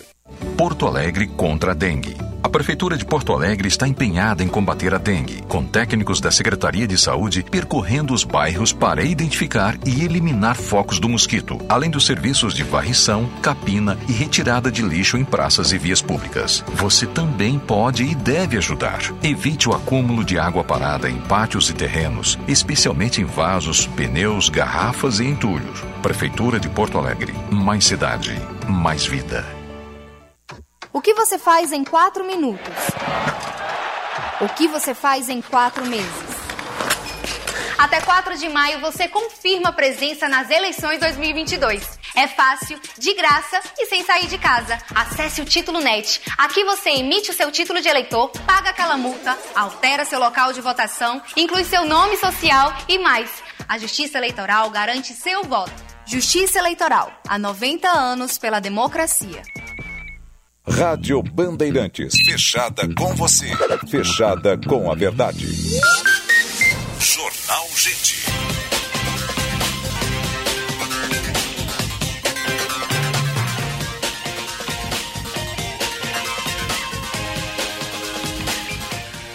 Dez e doze, 20 graus a temperatura em Porto Alegre. Você está ligado no Jornal Gente, informação, análise, projeção dos fatos que mexem com a sua vida, em primeiro lugar. Para o Unimed Porto Alegre, cuidar de você, esse é o plano. Cicobi Crédito Capital, invista com os valores do cooperativismo em instituição com 20 anos de credibilidade. Cicobi Crédito Capital, faça parte. A nossa hora certa, 10 e 13 agora, para a CDL Porto Alegre, soluções inteligentes para o seu negócio. E GBUX a proteção certa para a sua família. O Sérgio Stock trouxe um destaque na abertura aqui, que é justamente essa questão das rodovias. É uma polêmica investir nas estaduais ou nas federais, que está desaguando no Parlamento Gaúcho. Daqui a pouco a gente vai ter uma entrevista sobre isso também. Que é algo a ser definido, né? É, o Estado lá atrás não tinha dinheiro para nada, foi recuperado. É. Tem um potencial X agora de recursos a partir do Tesouro e está escolhendo ou, optando, vamos dizer assim, por investir em determinadas ações de logística. Estradas é fundamental. São né? quase 500 milhões de reais, 495 e uns quebrados. É meio bi. Meio bi, é. É dinheiro. Que o Estado disponibilizou, o governo do Estado uhum. disponibilizou para o DENIT, para investimentos. O DENIT é o Departamento Nacional de Infraestrutura, e que cuida das estradas federais. Esse dinheiro vai para as estradas federais, para recuperar a estrada, duplicação, para obras, enfim. Só que depende de aprovação da Assembleia Legislativa. E o projeto está na Assembleia em regime de urgência, precisa ser votado até 3 de maio. Se não for votado até 3 de maio, tranca a pauta. Significa que nada mais pode ser votado até esse projeto ser votado ou ser retirado pelo governo, que me parece não vai acontecer. Né? Essa é a situação, a tramitação normal. A discussão é se o dinheiro deve realmente ir, e aí tem deputados tanto da base quanto da oposição que não querem que esse dinheiro vá para as estradas federais. É sempre importante lembrar também que a gente está num ano eleitoral, né? e que qualquer disponibilização de recursos num ano como esse dá uma disputa muito grande porque todo mundo quer dar resposta para suas comunidades. O Estado diz, por sua vez, que tem dinheiro também para investimento em rodovias estaduais, que não estariam sendo prejudicadas por conta uhum. disso. Uhum. Está Marco 10 e 15, já está em linha conosco o líder do MDB na Assembleia Legislativa, foi secretário também no, no, no governo Sartori. Uh, deputado Carlos Búrigo, MDB, um bom dia, obrigado pela atenção aqui a Bandeirantes. Bom dia a todos os ouvintes da Rádio Bandeirantes, a Osíris Marins, o Sérgio Stock e o Macalossi. É um prazer. Bom dia, deputado. Bom dia, deputado. Prazer tê-lo aqui conosco. Investir nas rodovias estaduais ou nas federais? É, é, tem que se fazer essa opção, né? Mas e tem-se o recurso. Como é que vai se trabalhar isso, eh, deputado? Bom, primeiro eu quero, eh, antes de tudo, dizer que, é, pela experiência que a gente tem, a gente sabe que nós vivemos num estado uhum. e num país com muita dificuldade de fazer investimentos em estrada. Uhum. E a Serra Gaúcha precisa muito é, de, uma, é, de estradas em condições para que a gente possa escoar a nossa produção, possa atrair investimentos. E talvez a maneira, e eu acredito nisso, que a maneira que se pode viabilizar é, pista duplicada, viadutos, terceiras pistas, em estado em condições de trafegabilidade, de escoar a produção e de darmos segurança nas estradas é, sem dúvida, as concessões. Né? Eu mesmo trabalhei nesse tema quando fui secretário de Planejamento. O que está acontecendo é que talvez o momento eh, que nós estamos vivendo, esse momento de turbulência econômica em todo o mundo, fez com que não tivessem interessados nas disputas e apenas uma empresa eh, eh, fez a proposta dando um deságio de 1,3%. Uhum. Né? e o, o custo do, do, do, do, valor do pedágio nas praças, no nosso entender, ficou muito alto. Frustrou as nossas, as nossas expectativas. Bom, uh, acho que o governo é muito difícil manter esse contrato de concessão com o preço que estão que serão praticados nessas praças, né? É, por exemplo, para tu vir de Porto Alegre a Caxias do Sul ida e volta, tu vai ter um custo de 36 reais, né? É, então muito além da expectativa que a gente tinha. É, de Porto Alegre até Vacaria, ali passando por Caxias, por Flores da Cunha, IP, chegando até 116 ali perto de Vacaria, o custo ida e volta é 65 reais. Nós entendemos que esse valor ficou muito acima daquilo que era a expectativa. Uhum. Bom, eu, eu para não, eu, eu, sou daqueles que gostam de também buscar soluções. Né? Claro. Uma das, uma das, das propostas que eu estou fazendo para, para o governo do estado é que de repente desses 3,4 bilhões aí que tem de investimento pela empresa que vai é, ganhar a concessão é, dessas praças, o governo do estado pudesse arcar com parte dessas obras, né, para que pudesse fazer um novo, um novo palco, né, isso a, a secretaria é do estado e, e junto com a, com a PGM teriam teriam que verificar essa questão técnica para que nós pudéssemos então ter é, um valor menor nas tarifas. É uma sugestão que eu estou dando. Bom, Sim. aí eu me pergunto, e mas da onde que o governo do estado vai retirar recursos?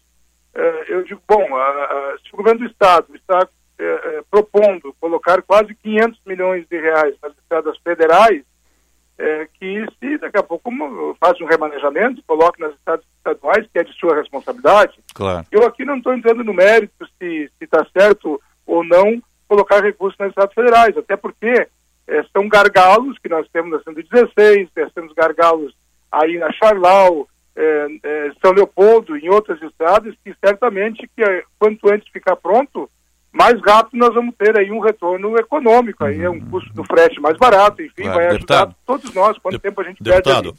Agora, nós temos um cobertor curto, então nós temos Sim. que verificar aquilo que primeiro é de nossa responsabilidade, acho que a Serra Gaúcha pela sua pujança econômica, é, por tudo aquilo que tem trabalhado na questão econômica, é precisa de estradas em melhores condições. Não se admite mais nós estarmos aí no ano de 2022 e não temos uma pista duplicada entre Caxias e Porto Alegre, entre Caxias e Bento Gonçalves. Então, a proposta ou a, a, a discussão, o debate que eu estou trazendo seria esse. Inclusive, amanhã o, o, secretário da Casa Civil, Arthur Lemos, estará na nossa bancada Sim. do NBB é, para também a gente conversar sobre esse e sobre outros projetos importantes aí que estão na Assembleia Legislativa e, e, esse é um assunto que não precisa passar na Assembleia, mas é um assunto que é de interesse de todos os gaúchos, gaúchas e nós parlamentares não podemos ficar à margem dessa discussão. Sim, são duas situações distintas que evidentemente envolvem o mesmo cenário que são as estradas. Uma que depende da aprovação da Assembleia, que são esses quase 500 milhões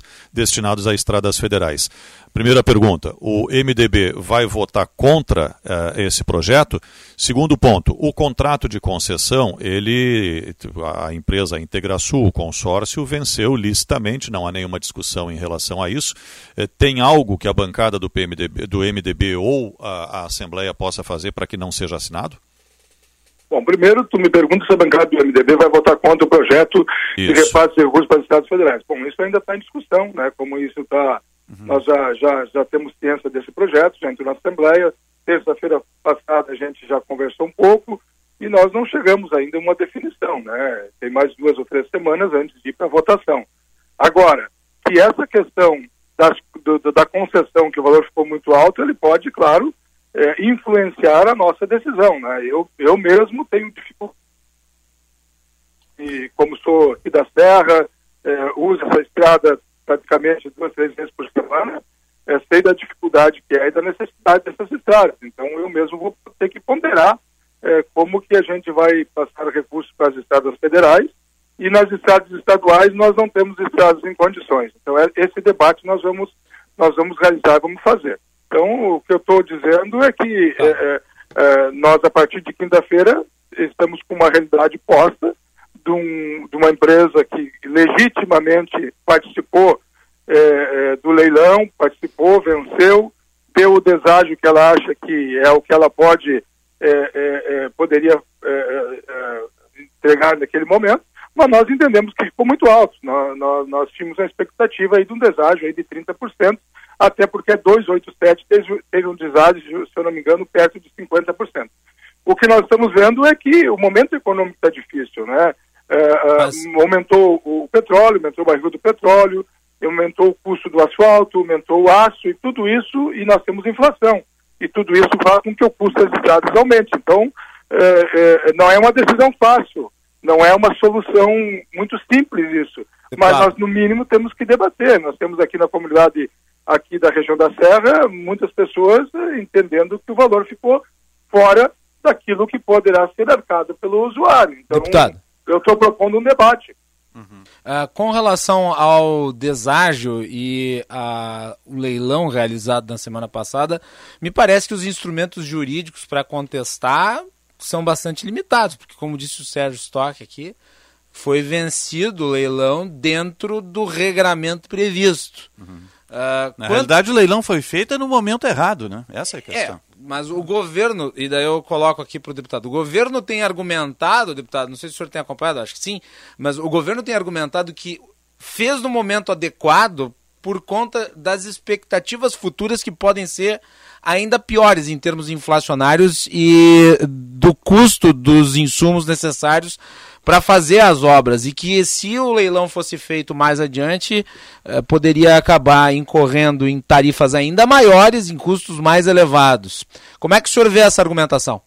Bom, primeiro eu quero dizer o seguinte, que juridicamente eh, o, o Estado vai ter que verificar o que pode fazer. Eu não estou dizendo que é para anular ou para não assinar essa concessão. Eu estou propondo aqui que o governo do Estado possa eh, eh, eh, participar com parte dessas obras e fazendo um novo cálculo para verificar se o montante que o governo poderá participar, isso eh, vai reduzir o valor da tarifa num valor condizente.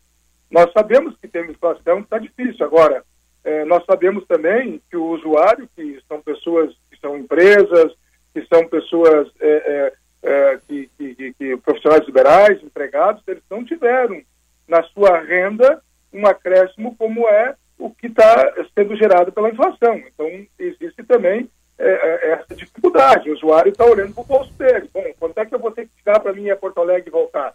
né? nós temos muitos eh, dos usuários que são eh, veículos que transportam a nossa mercadoria, alimento, alimento, produtos, enfim, que não vão talvez conseguir repassar isso na- no, no seu produto. Então, eh, eu, eu não, tô, não sou daqueles que gostam de, de- de dizer, não, não, está errado, eu quero estrada duplicada e não quero duplicada e não quero pedágio. Não, pelo contrário, eu acho que tem que ter essa tarifa, tem que ter as concessões. Agora, com esse momento que nós estamos aqui, que, que realmente, não sei quem é que falou, ele foi o Sérgio, que talvez o momento foi um momento que não está é, condizente com a situação econômica fazer o leilão, bom, aí nós Sim. temos que fazer uma análise. Mas já que o governo colocou isso na rua e tivemos uma empresa só, ela inibiu, então, é, vamos dizer, a, a concorrência, né? Se tivesse duas ou três empresas, talvez a gente tivesse ali uma concorrência e o deságio fosse maior.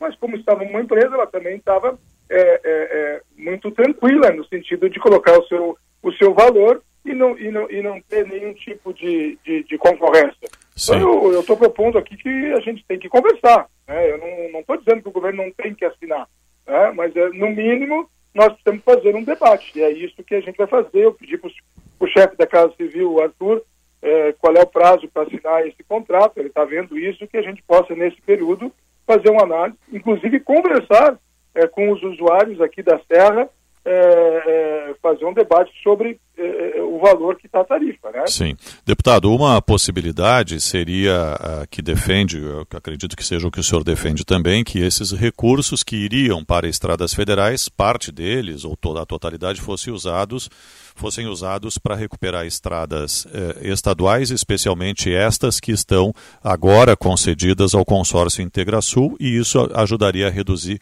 a tarifa futura. Uh, e agora a pergunta: o senhor conhece bem uh, o, o, Estado, o Executivo, foi chefe da Casa Civil também no governo Sartori. É simples, simples migrar esses recursos, caso não se aprove na Assembleia Legislativa, para estradas estaduais, uma vez que eles foram destinados às federais? Não, eu não sei se, se pode ser simples, acredito que tem que ter uma construção técnica e jurídica. É, mas nós temos que pelo menos ter a vontade política, né? Nós temos que ter a vontade política de fazer esses estudos. É, eu acredito que, que, que, possa ter instrumento jurídico dizendo para a empresa que ganhou o consórcio, bom, ao invés de você fazer é, X investimento, vai fazer X menos Y, é, e aí, consequentemente, tem que fazer uma, uma, uma nova conta de qual é, o que, que isso vai representar é, é, no valor no valor do, da tarifa, né? É simples, eu acredito que não é. Agora, não é por ser, por, por, por ser complexa esse, essa solução é que nós não vamos debater, não vamos estudar. Eu acho que a gente tem que trabalhar nisso. E, e eu estou tá. vendo que a única forma é, de a gente manter as concessões que foi ganha por esse, essa empresa, esse consórcio, e diminuir a tarifa que ela fica de acordo com que é, o usuário possa é, pagar, é, a saída é ter investimento do, do, Estado. Isso a gente tem já conversado, eu já tinha conversado isso já antes mesmo da Deputado. antes mesmo do leilão, né? E acho que talvez isso possa ser uma solução. Deputado, rapidamente. Um instrumento jurídico que possa legalmente é, contemplar isso. Deputado, rapidamente, esse investimento que se pretende fazer em estradas que são federais, isso representa um gargalo de investimentos federais. Né? Aí eu lhe pergunto, existe alguma justificativa para que o governo federal não tenha enviado recursos para essas rodovias que vão ser alvo da destinação dos recursos estaduais? O senhor tem conhecimento a respeito? o conhecimento que eu tenho é falta de recursos mesmo. O governo federal está com, com, com dificuldade econômica, financeira, e ele, na realidade, aqueles recursos que primeiramente ele tinha planejado em colocar nessas, nessas rodovias, que é a 116, é, que vai para a região sul, ali, Pelotas, Rio Grande, a 116 aqui na Charlau e também na 290, é, isso não vai se concretizar. O governo não colocou no orçamento esse ano. Então, acredito que é falta é, de recursos financeiros. Né? É por isso que não está terminando. Agora, nós temos que continuar brigando com o governo federal que esses recursos sejam investidos, aplicados pelo governo federal na malha rodoviária federal dentro do estado do Rio Grande do Sul. Uhum. Líder do MDB na Assembleia Legislativa, é Carlos Búrigo, do MDB, obrigado pela presença conosco aqui no Jornal Gente. Vamos acompanhar esse tema que interessa a, a todo o estado, notadamente para a comunidade da Serra, que é, que é beneficiado ou não por, por, pela, pelas estradas. Né? E até um próximo contato, uma boa semana, deputado. Obrigado a todos os ouvintes, obrigado a ti, Osíris, Sérgio Stock e o Macalossi. Um grande abraço, estou sempre à disposição. Um forte abraço. Bom dia, bom trabalho. 10h30 vai marcar o sinal. 20 graus a temperatura em Porto Alegre. Você está ligado no Jornal Gente. Ao investir, você precisa de duas coisas: rentabilidade, afinal, o que você espera é que seu dinheiro cresça. E segurança, porque seu dinheiro precisa estar sempre protegido. Ao aplicar no Cicobi Crédito Capital, você garante tudo isso e um retorno a mais: o fortalecimento da sua cooperativa e da economia da sua região. Cicobi Crédito Capital, faça parte. Na Carlos Gomes, 1657. O WhatsApp é o código de 51 98207 0750. 98207 0750. Cicobi Crédito Capital invista com os valores do cooperativismo. Jornal Gente. Quer proteger o seu futuro e o de quem você ama? Então conheça os planos Vida GBUX. Com eles, você conta com coberturas de pecúlio e seguro de vida, além de aproveitar uma grande rede de convênios. Tudo com mensalidades que cabem no seu bolso. Acesse gbox.com.br e saiba mais, porque com a GBOX é assim. Quando você tem, tudo fica bem. GBOX, a proteção certa para a sua família. Momento Cinep RS.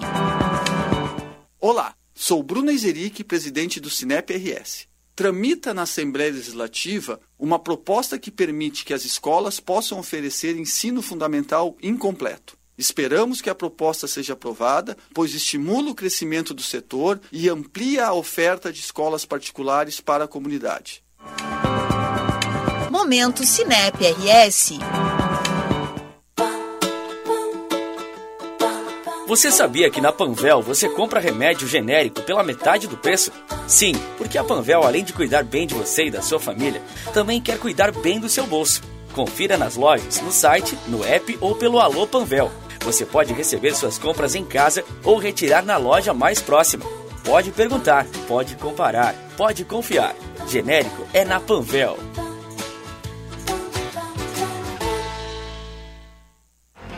IPI reduzido chegou na Top Car. Então é a hora de adquirir o seu Audi zero quilômetro. Em nossas lojas você encontra modelos como o Audi A3, A4, A5 com IPI reduzido e pronta entrega. Fale com nossa equipe de vendas pelo fone WhatsApp 519 9287 5467. Repetindo, 519 9287 5467. No Insta arroba topcar.audi. Welcome to the top. Juntos salvamos vidas. Economize já. Diminua sua conta de luz e aumente os negócios da sua empresa. Venha para Espaço Luz e saiba como gerar sua própria energia de maneira sustentável, com qualidade e garantia que só a número 1 um em energia solar do Rio Grande do Sul pode te oferecer. Acesse espaçoluzenergia.com.br e saiba mais. Pensou em energia solar? Pensou Espaço Luz, a número 1 um em energia solar no Rio Grande do Sul. Os cavalos. Nesta quarta-feira, 20 de abril, a Assembleia Legislativa comemora 187 anos. A celebração vai unir cultura e solidariedade com o show de Marcelo Delacroix no Teatro Dante Baroni às 19 horas. Traga 2 quilos de alimento não perecível e participe do Sarau do Solar Solidário. Assembleia Legislativa. Menos indiferença, mais igualdade. O Viver Bem, programa da Unimed Porto Alegre que promove saúde e qualidade de vida, convida você a participar de uma atividade física de danças e ritmos no Cais Embarcadeiro. Será no dia 19 de abril, a partir das 18h30. E o melhor, uma experiência totalmente gratuita. Gostou? Então esperamos você no Beach Clube do Embarcadeiro. Vamos nos exercitar e cuidar da saúde. Afinal, sempre é hora de viver bem. Unimed Porto Alegre, cuidar de você, esse é o plano. Atenção, você que é empreendedor, conecte sua marca com milhares de gaúchos.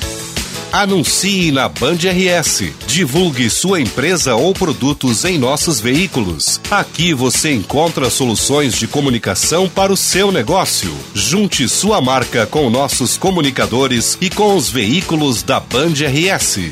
Para saber mais, ligue 51 21 0104 14 ou envie um e-mail para comercialrs@band.com.br. Bandeirantes, fechada com você. Fechada com a verdade. Jornal Gente.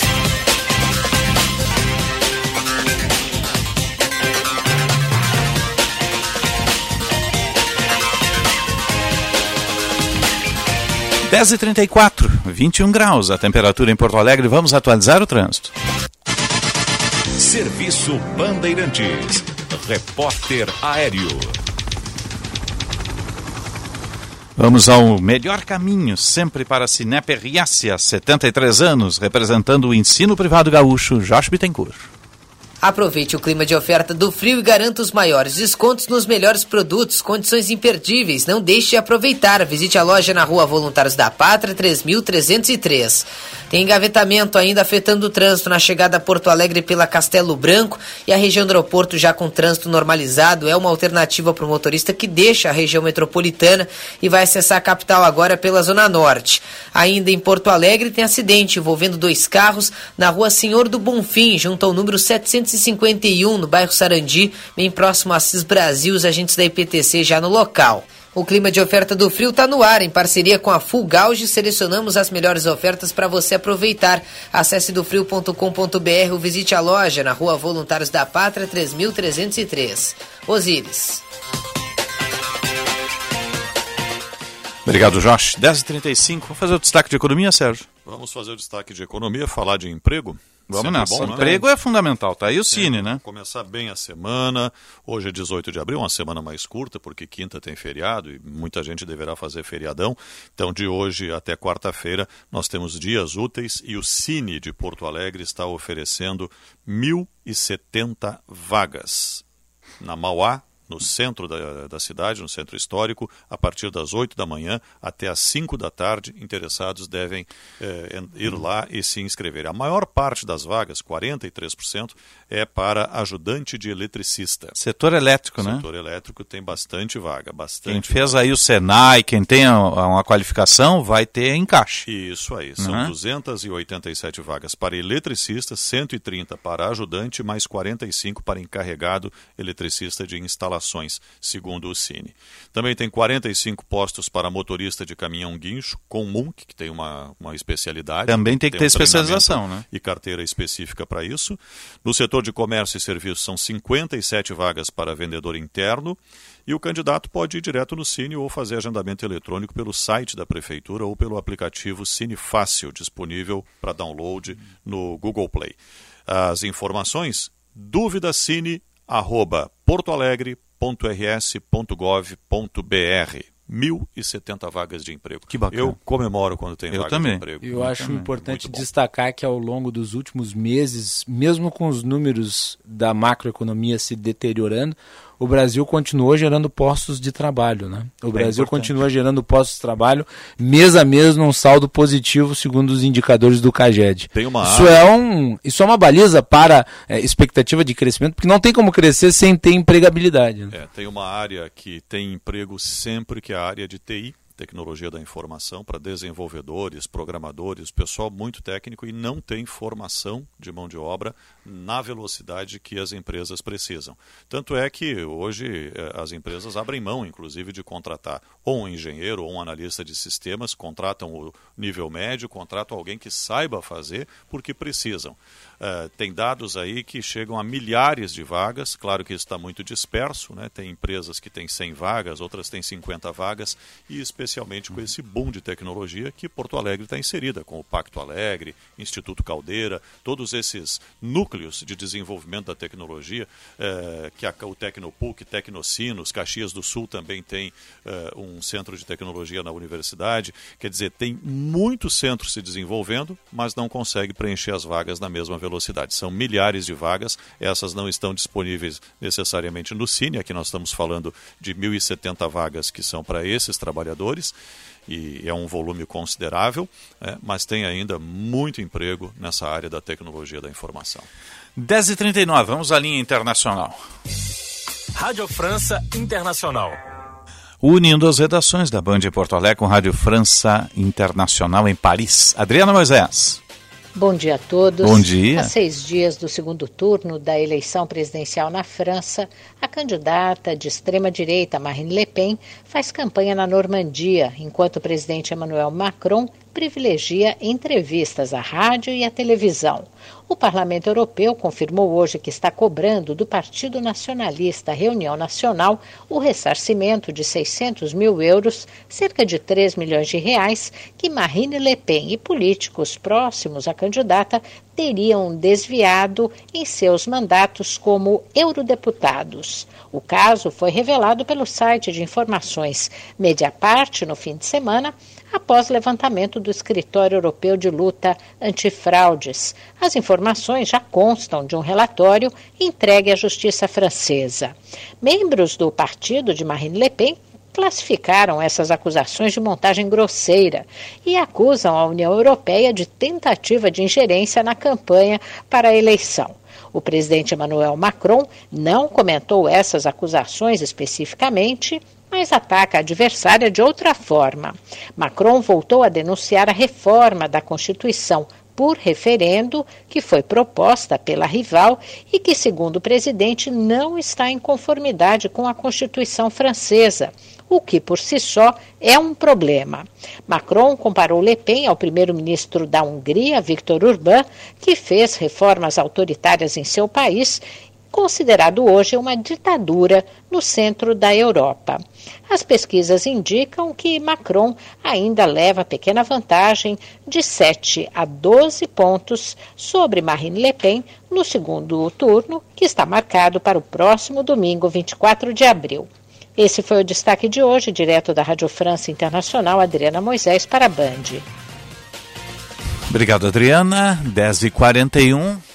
Dessa vez Macron vai ter mais dificuldades de vencer a Marine Le Pen, é, que se fortificou muito também nos problemas do governo de Macron, né? Porque está longe de ser um líder o, de, de, de união nacional. Sarkozy está apoiando ele, né?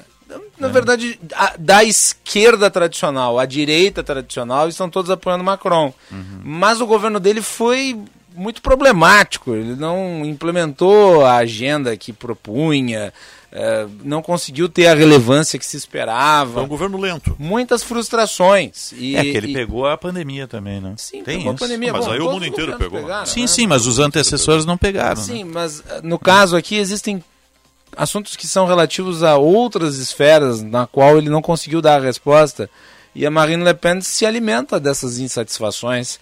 É, na eleição, na primeira dele, ele venceu o segundo é, turno é, ela com 70% vende, dos votos. Ela vende um nacionalismo, né? ela vende algo que não sei até se, se, vai, se consegue que, entregar. Né? E mostra uma coisa, o que está acontecendo na França mostra que polarização não é, é. um privilégio. Ela vende uma xenofobia brasileiro. imigrantes, né? também tem isso, né? Então, tem uns valores ali meio estranhos, né? E os, seu, seu da... agregado de apoiadores também é complicado. É, independente da análise sobre os posicionamentos dela, o fato é que a polarização não é um fenômeno só brasileiro. Não, a polarização não, não. tende a se não. ampliar pelo mundo não, afora. É. As eleições no mundo todo, elas são, em geral, polarizadas. Muito e outra, a polarização brasileira não é de agora, né, gente? É desde lá atrás, em 89, quando quem furou a polarização foi o Collor. Aliás, num né? sistema de... No sistema presidencialista, presidencialista a polarização existe. Com, com dois turnos, é, é muito difícil que, que não tenha polarização. Mas né? o que nós temos visto em muitos países do mundo, inclusive o Brasil, é a mudança das polarizações. Na França, você tinha polarização entre o Partido dos Republicanos, os conservadores bonapartistas, e o Partido Socialista. Então era ali Chirac, Mitterrand.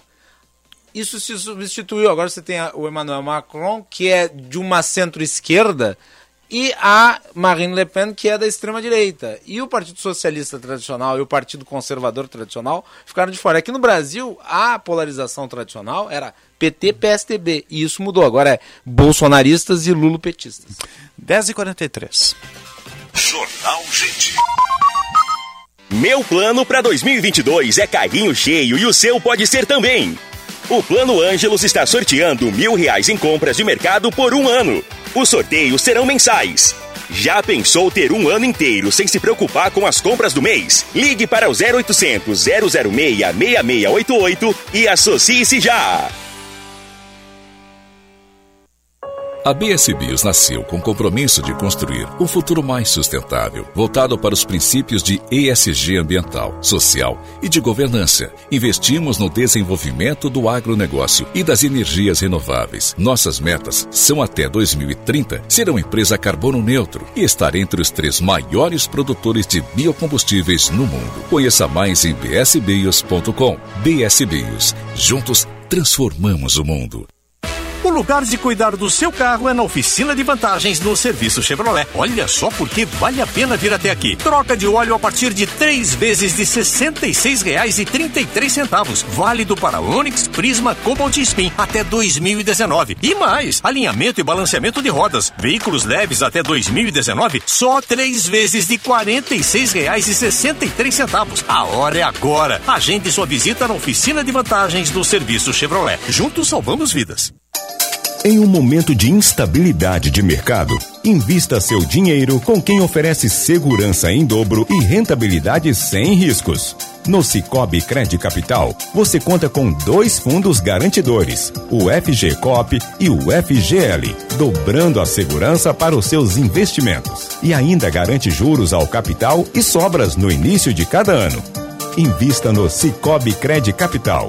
Você garante um bom rendimento e não corre riscos. Prefeitos, não assinem o aditivo proposto pela Corsan. Na primeira tentativa de privatizar a água, 75% dos prefeitos disseram não. Agora o governo insiste com uma cláusula desnecessária que piora o contrato atual e outra que de forma disfarçada tenta autorizar a privatização. Não assinem. Em sindiaguars.com.br tem o um modelo de aditivo correto que preserva a água pública e os direitos dos municípios. O prazo final para assinatura é 31 de março. Sindiago RS.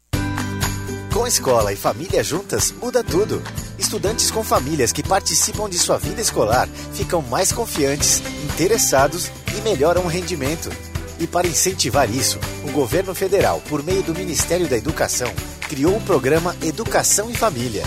Consulte os projetos disponíveis na escola do seu filho. Saiba mais em gov.br/mec. Ministério da Educação, Governo Federal, Pátria Amada Brasil. Você está ouvindo a Rádio Bandeirantes de Porto Alegre. Nova planta transmissora FM 94.9, chegando a novas comunidades. Sintonize FM 94.9 e aplicativo Band Rádios. Bandeirantes. Bandeirantes. No ar com mais emoção. Jornal Gente.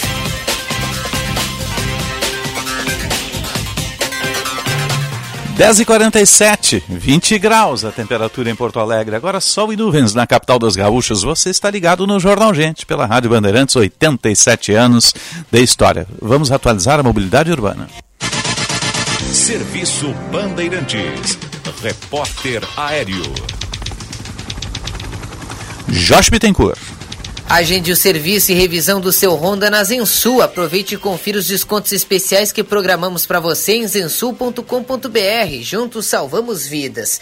Segue o congestionamento na chegada a Porto Alegre pela Castelo Branco em função de engavetamento e um dos veículos envolvido nesse acidente é uma viatura da Brigada Militar e por isso a perícia foi acionada. Tem muito congestionamento afetando a Freeway a partir da nova ponte. Então, quem puder, evite agora a Freeway Castelo Branco na chegada à capital.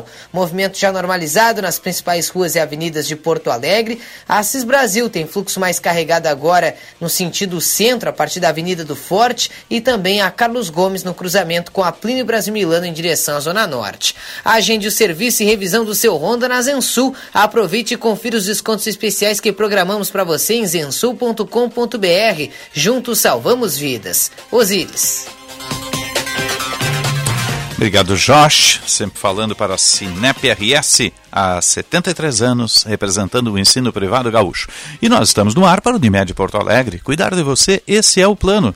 Cicobi Crédito Capital, invista com os valores do cooperativismo em uma instituição com 20 anos de credibilidade. Cicobi Crédito Capital, faça parte. A temperatura agora batendo em 21 graus para a rede de saúde Divina Providência, cuidado amoroso à vida, emergência mais moderna da América Latina, menor tempo de espera e triagem, corpo clínico qualificado. E Kia Stonic, o primeiro híbrido leve a chegar ao país, conjuga o motor a combustão com as baterias elétricas, não precisa tomada, ele se auto-recarrega, você tem um super desempenho, uma super economia, no melhor pacote tecnológico da indústria automotiva atual. Lá na Kia Sun Motors, com o comandante Jefferson Firstnall. Já que falei em carro, vamos falar do segmento automotivo. Na Bandeirantes, Bande Motores, com César Bresolim.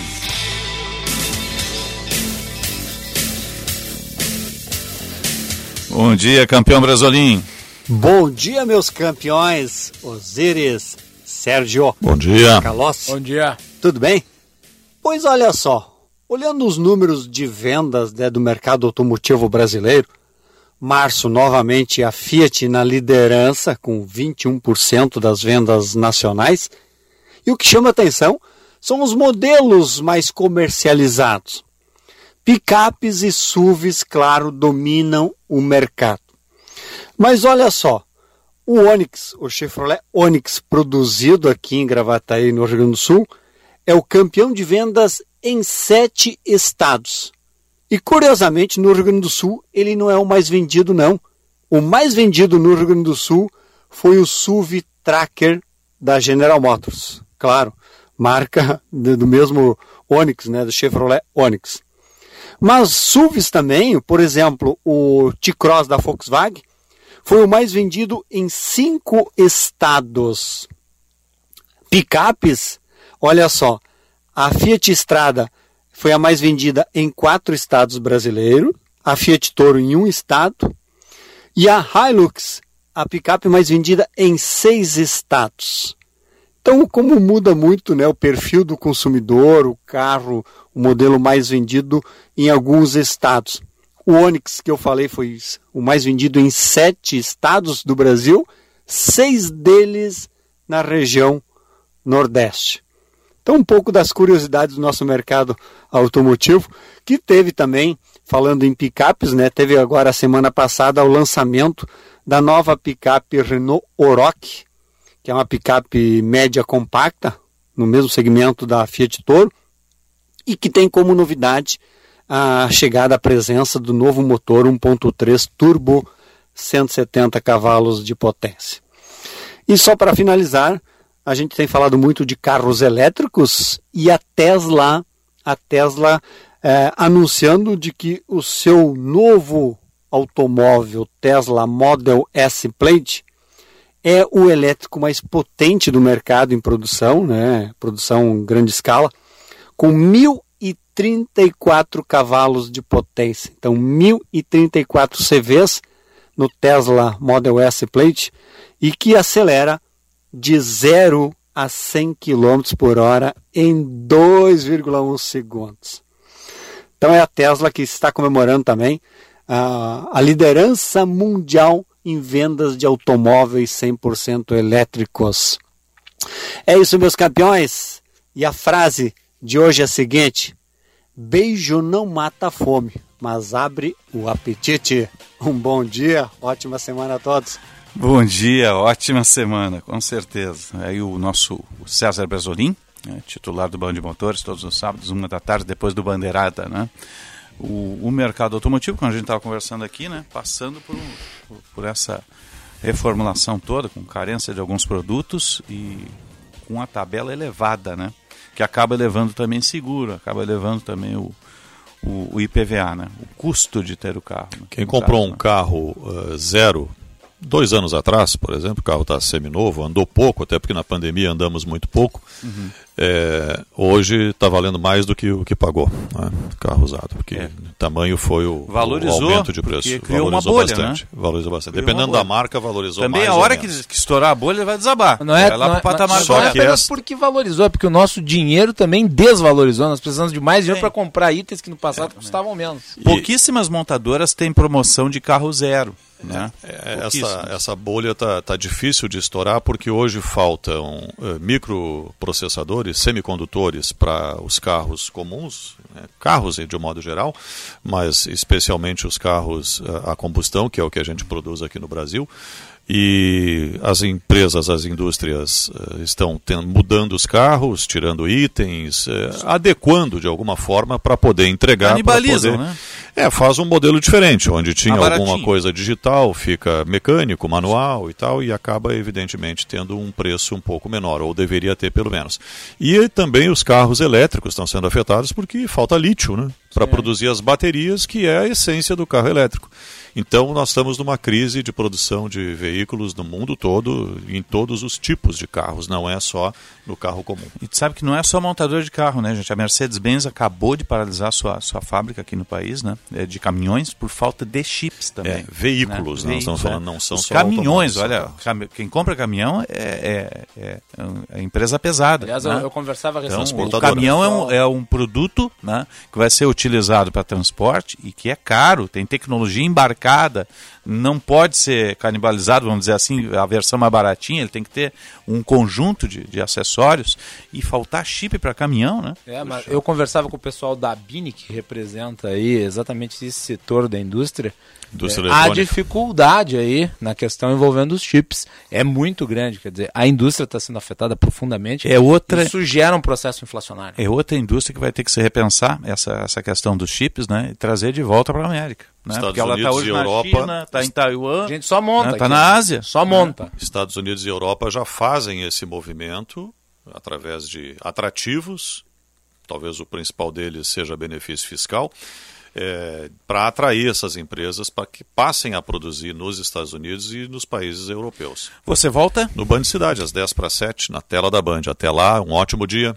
Macalou, sim. 14 horas estaremos de volta com o Bastidores do Poder para falar sobre a decisão do Ministério da Saúde em relação à pandemia, Hum. sobre a crise no PSTB e o roubo de fios Que na continua. capital. Continua. Parque Moinhos de Vento está no escuro. Só para alertar a Secretaria de Serviços Não, Urbanos. o, o prefeito andava por lá outro dia fazendo um vídeo. Sim, nós vamos isso. tratar da questão hoje no Bastidores do Poder.